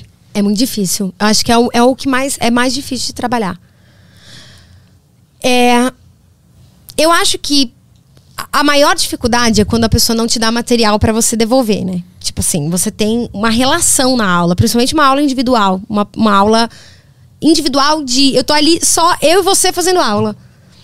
Eu preciso dessa coisa. Então, se eu só mandar, tá, tá, tá, tá, tá, tá, tá, tá, tá, tá, tá, tipo, tem uma hora que a relação não acontece. É o, o- o tipo mais difícil de pessoas. Mas a gente também tem algumas técnicas pra trabalhar isso. Então, por exemplo, eu não falo. Eu não, vou ficar perguntando muita coisa dela, não vou falar muito de, de- de coisas pessoais, eu vou pra coisa em si. Quando você vai para pro exercício, normalmente essa pessoa que é tímida, essa pessoa que não sabe se expressar, ela quando ela tá em ação, em alguma coisa específica, super mental, ela se dá bem. Então não dá pra você ficar muito num lugar de querer se expressa, se abre, não. Bota coisas específicas pra ela fazer, porque ela vai ela vai fazer. Hum, interessante. Sabe? E daí ela vai melhorando. Daí você vai tirando uma coisinha. Daí eu, eu converso muito, assim. Eu tenho algum, algumas situações que eu já passei de tipo. O que, que você acha disso? A pessoa. O que ela antes ela falava, acho ok. Depois ela começa a falar, ah, eu senti agora um pouquinho diferente. Pô, ela já falou um pouquinho diferente agora comigo. E aos poucos você vai trabalhando. Dizem, né? Ah, mas uma pessoa desafinada, qualquer um pode cantar. não sei o quê." Sim. Mas a ou tocar um instrumento pode. A pessoa mais difícil de trabalhar, eu acho que não é a pessoa que não tem o talento nato, é a pessoa que não que não consegue ultrapassar essa barreira assim da, da relação. Então, eu acho que quando você vai na coisa, quando você vai na no exercício, quando você vai na ação de uma coisa específica, normalmente ajuda. É é muito comum ter gente tímida procurando aula de canto. Porque Muito. é interessante como pessoas muito introspectivas e tímidas procuram arte. Muito. É muito mais frequente do que pessoas extrovertidas, né? É. Muita gente. A maioria dos meus alunos hoje são pessoas tímidas. Que não teriam coragem nenhuma assim, de gravar um vídeo. Depois de um tempo, começam a, Aham. a se arriscar. E eu acho que, que é até por uma necessidade de, meu. Até quando que eu vou ficar nesse lugar, né? Também, assim, me sentindo assim. Mas a maioria das pessoas são muito tímidas, tem muita vergonha, até de mim no começo. Né? Eles brincam assim, o efeito Yolanda, porque eles falam, meu, eu tô cantando, tomou bem. Quando eu chego aqui pra aula, eu- efeito Yolanda, eu fico meio doida, assim, não consigo fazer. Eu falo, calma, não, você vai ver. Ih, eu sou de boa, você vai ficar acostumado. Aos poucos vai melhorando. Então vai, vai quebrando essa supervalorização do que se tá fazendo, sabe? E eu costumo, eu gosto de ver a coisa de forma leve. Então, nesse sentido, eu concordo com essa, com essa teoria. Assim, de tipo, meu, tem que ser massa, porque senão. O que, Eu- tá rolando? Eu vi nos teus stories que tu tem uma tese sobre a, sobre a timidez, que a timidez é, é um egoísmo. É um egoísmo, é. Por quê? Como é que é essa Eu acho que, assim, claro que depende muito da situação, mas isso não, é, isso não sou eu que falo, não. Assim, tem algumas pessoas que falam sobre isso. Até agora, a citação em si, eu não lembro exatamente de, de quem que é. Mas, por quê? Porque quando você tem uma informação que você sente que é valiosa pra passar pra alguém, e você não faz isso porque você é tímido, você tá se colocando à frente do que é o que você tem pra falar, sabe? Do que é a informação. Então, às vezes, quando você sai dessa casquinha de tipo assim, ah, é sobre mim, o que as pessoas vão pensar sobre mim, não sei o quê, e presta atenção no que você tem a dizer, você para de ficar olhando tanto pra esse lado do seu ego, de como que vão achar que eu sou, quem eu sou. Ai, meu Deus, porque isso acaba sendo egoísmo. Que é uma teoria, assim, de tipo, uma visão diferente do egoísmo, né? Não é aquele egoísta de, ah, é só sobre mim, é só sobre mim. É um lado que a gente não olha muito, que é um egoísmo disfarçado, velado. Porque também é- continua sendo sobre você, então. Aham. Então você é tão importante assim que todo mundo vai falar sobre você. Sim. Tipo, ninguém tá nem aí pra você. Se você tem alguma coisa importante pra falar, fala. Tem um monte de gente que vai querer escutar, tenho certeza, entendeu? Então você desbloqueia esse lugar de. Realmente, tô super me valorizando aqui. O medo de errar eu também acho que é um certo egoísmo, É. né? Porque tu acha que o teu erro vai ser tão grande que É. vai paralisar o mundo e todo mundo vai só falar disso Isso. por cinco anos. É nesse sentido. É foda, né? É É nesse foda. sentido. Tipo, por que que. Nossa, uau, errou. Nossa. pff. E? Entendeu? É. Uma vez eu ouvi uma, uma, uma frase que era assim, tipo, você é tão importante assim, tipo, ai, porque as pessoas falam de mim, ai, porque as pessoas falam. Quem fala de você, meu filho? Assim, tá bom, uma, uma meia dúzia de pessoas e depois elas vão embora e param de falar, ninguém tá nem aí. Então, assim, se você deixa de fazer alguma coisa pelo medo do seu erro, do que as pessoas vão pensar de você, você acaba se, sem querer, é, é meio velado, você tá se colocando muito importante, assim. Aham. Tipo, como se que você fizesse, uau! Então, assim, sai desse lugar. Então, tem técnicas também pra você trabalhar isso, né? Então, tipo, essa visão do não supervalorize isso, não, tá tudo bem, entendeu? Tipo, prestar atenção de fato no que você tá fazendo, seja na música, seja no que você tá falando. Você começa a perceber que tem coisas mais importantes pra você se preocupar. Uhum. Tu, tu consegue lidar de boa com comentário negativo na internet, hater? Eu não, tenho muito, não, sabia? Ah, Quase bom. não tenho. Mas às vezes, quando vem uns, eu respondo. Ah. Eu acho que, sei lá. Mas eu respondo de forma. Uma forma amigável, porém, no fundo eu tô assim.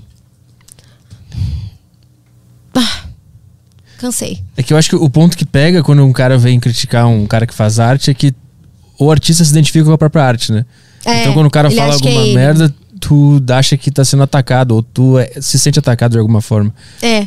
Tu, tu, tu consegue fazer essa divisão? As pessoas te, te- te criticam por alguma coisa específica da arte ou só. Eu não tenho muitos haters, não, assim. Eu tive muito, assim, quando eu saí do The Voice, eu tive uma coisa de, tipo assim, porque começaram a atacar o Teló, que, tipo, eu não era nem eu, mas aí começaram a me atacar porque as pessoas que me seguiam atacavam ele. Eu falava, gente.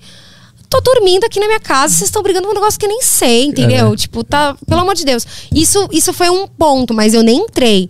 Teve uma mulher que era uma. Ela era uma hater real minha, assim Cara, que ela, nem sei se era um fake do Instagram, o que que era, mas ela vivia me enchendo. Tipo assim, seu repertório é sempre o mesmo. Eu tava no seu show, fui embora. E eu nem achava que ela tava mesmo, sabe? Ou sei lá.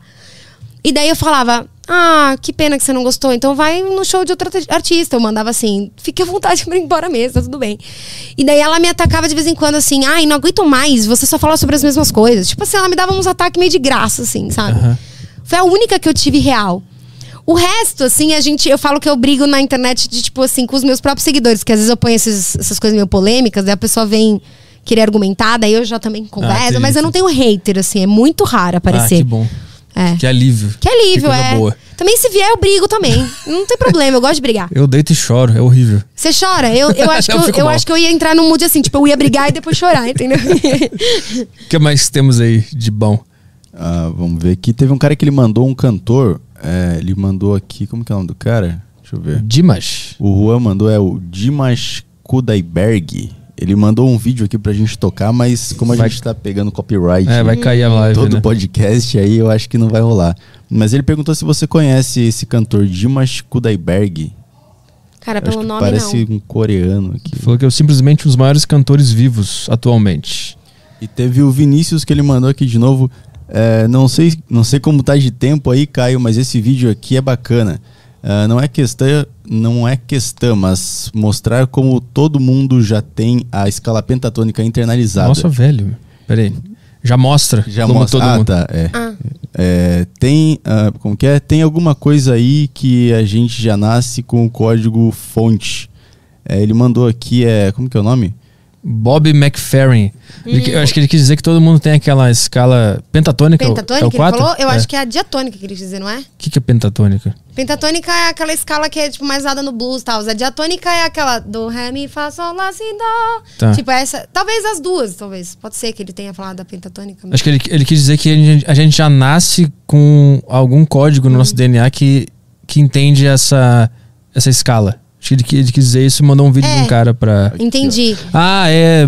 Bob McFerrin demonstra o poder da escala pentatônica. Ah, Eu acho que esse não tem, então, copyright. Se tiver, depois você deleta depois da live. Beleza, eu só vou colocar aqui pro pessoal poder ver. Ah, eu já vi esse vídeo. Aqui. Que ele faz com a plateia. É verdade. Aí.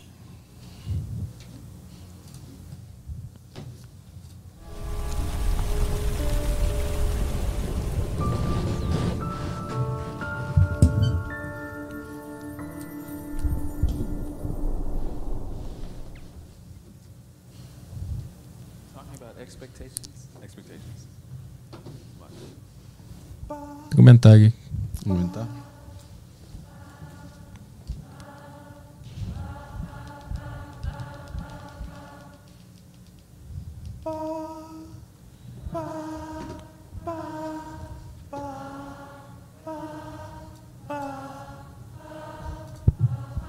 Ele vai ficar ele é muito bonitinho.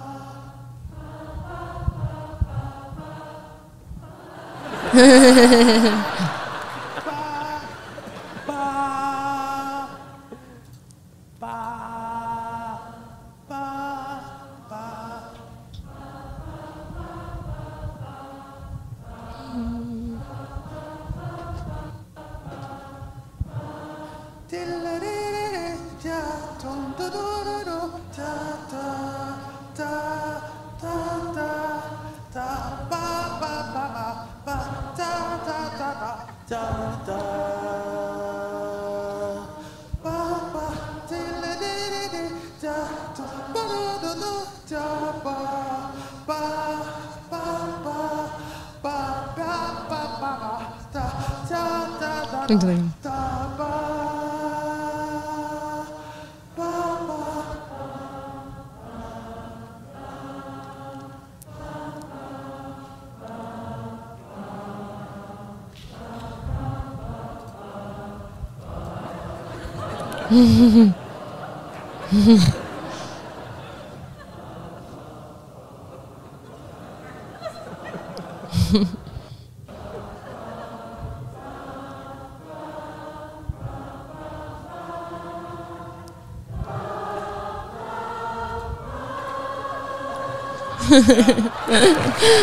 Muito legal. É a pentatônica mesmo, né?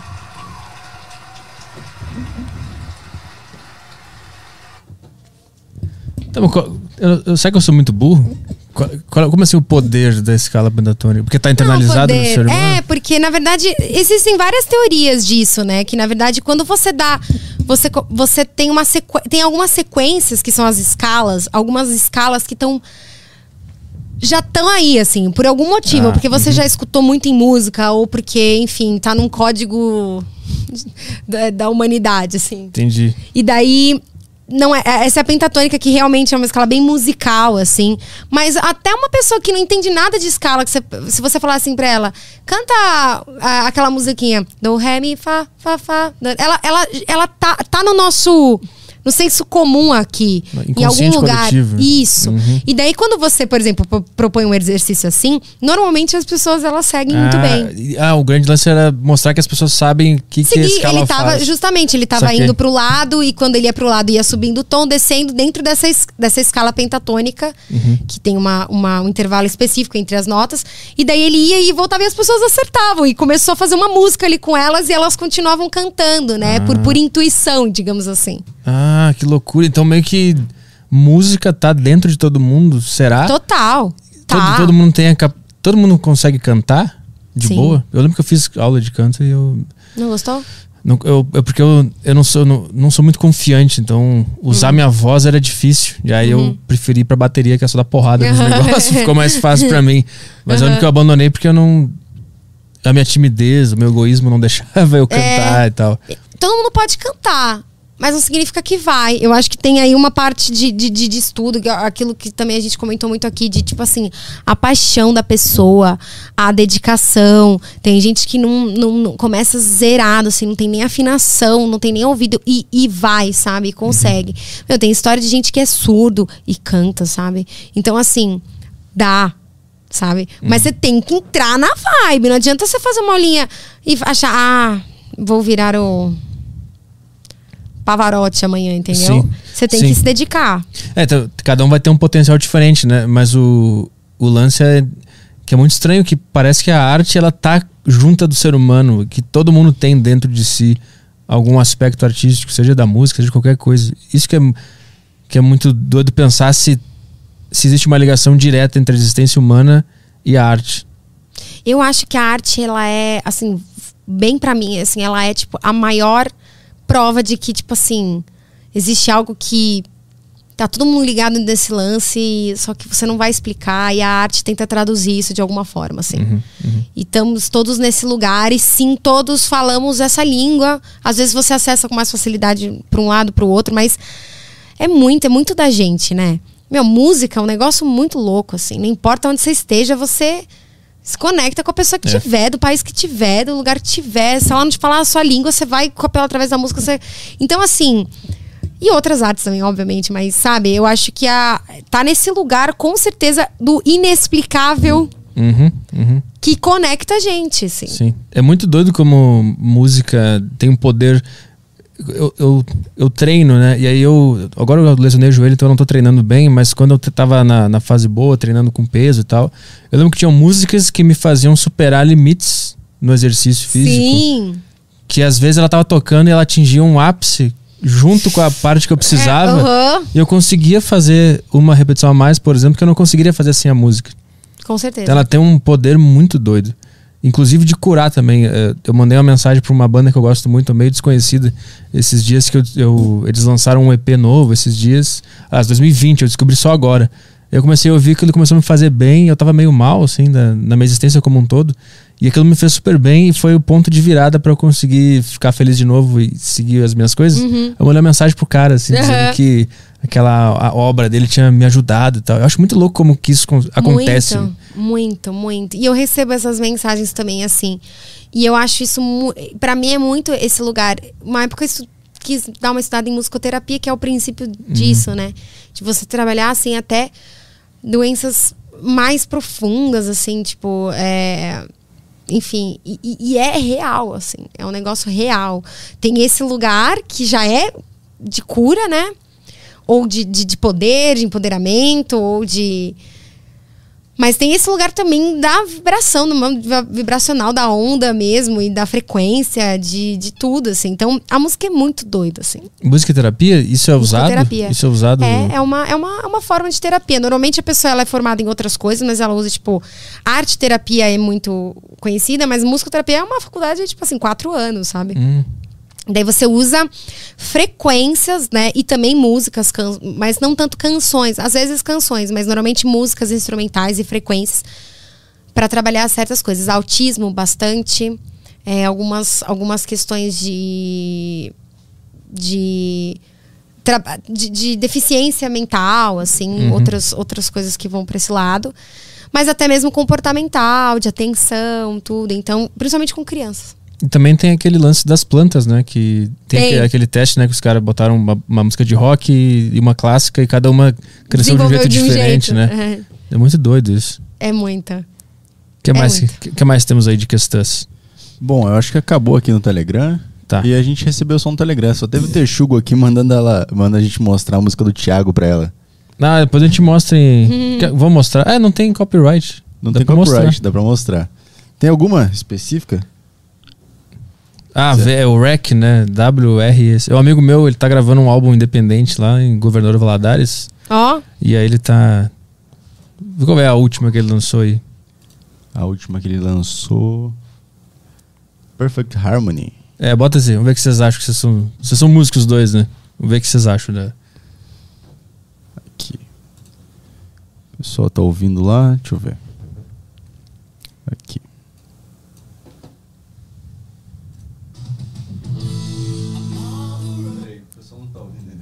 Não tá? Não tá saindo aqui. Tem que mudar o negócio de áudio. Ah, tá aqui. Agora sim. Vamos ver.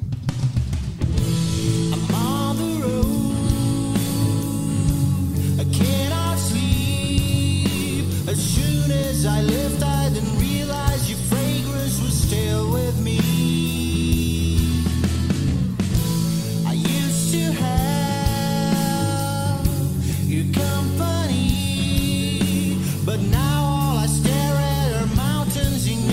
never end.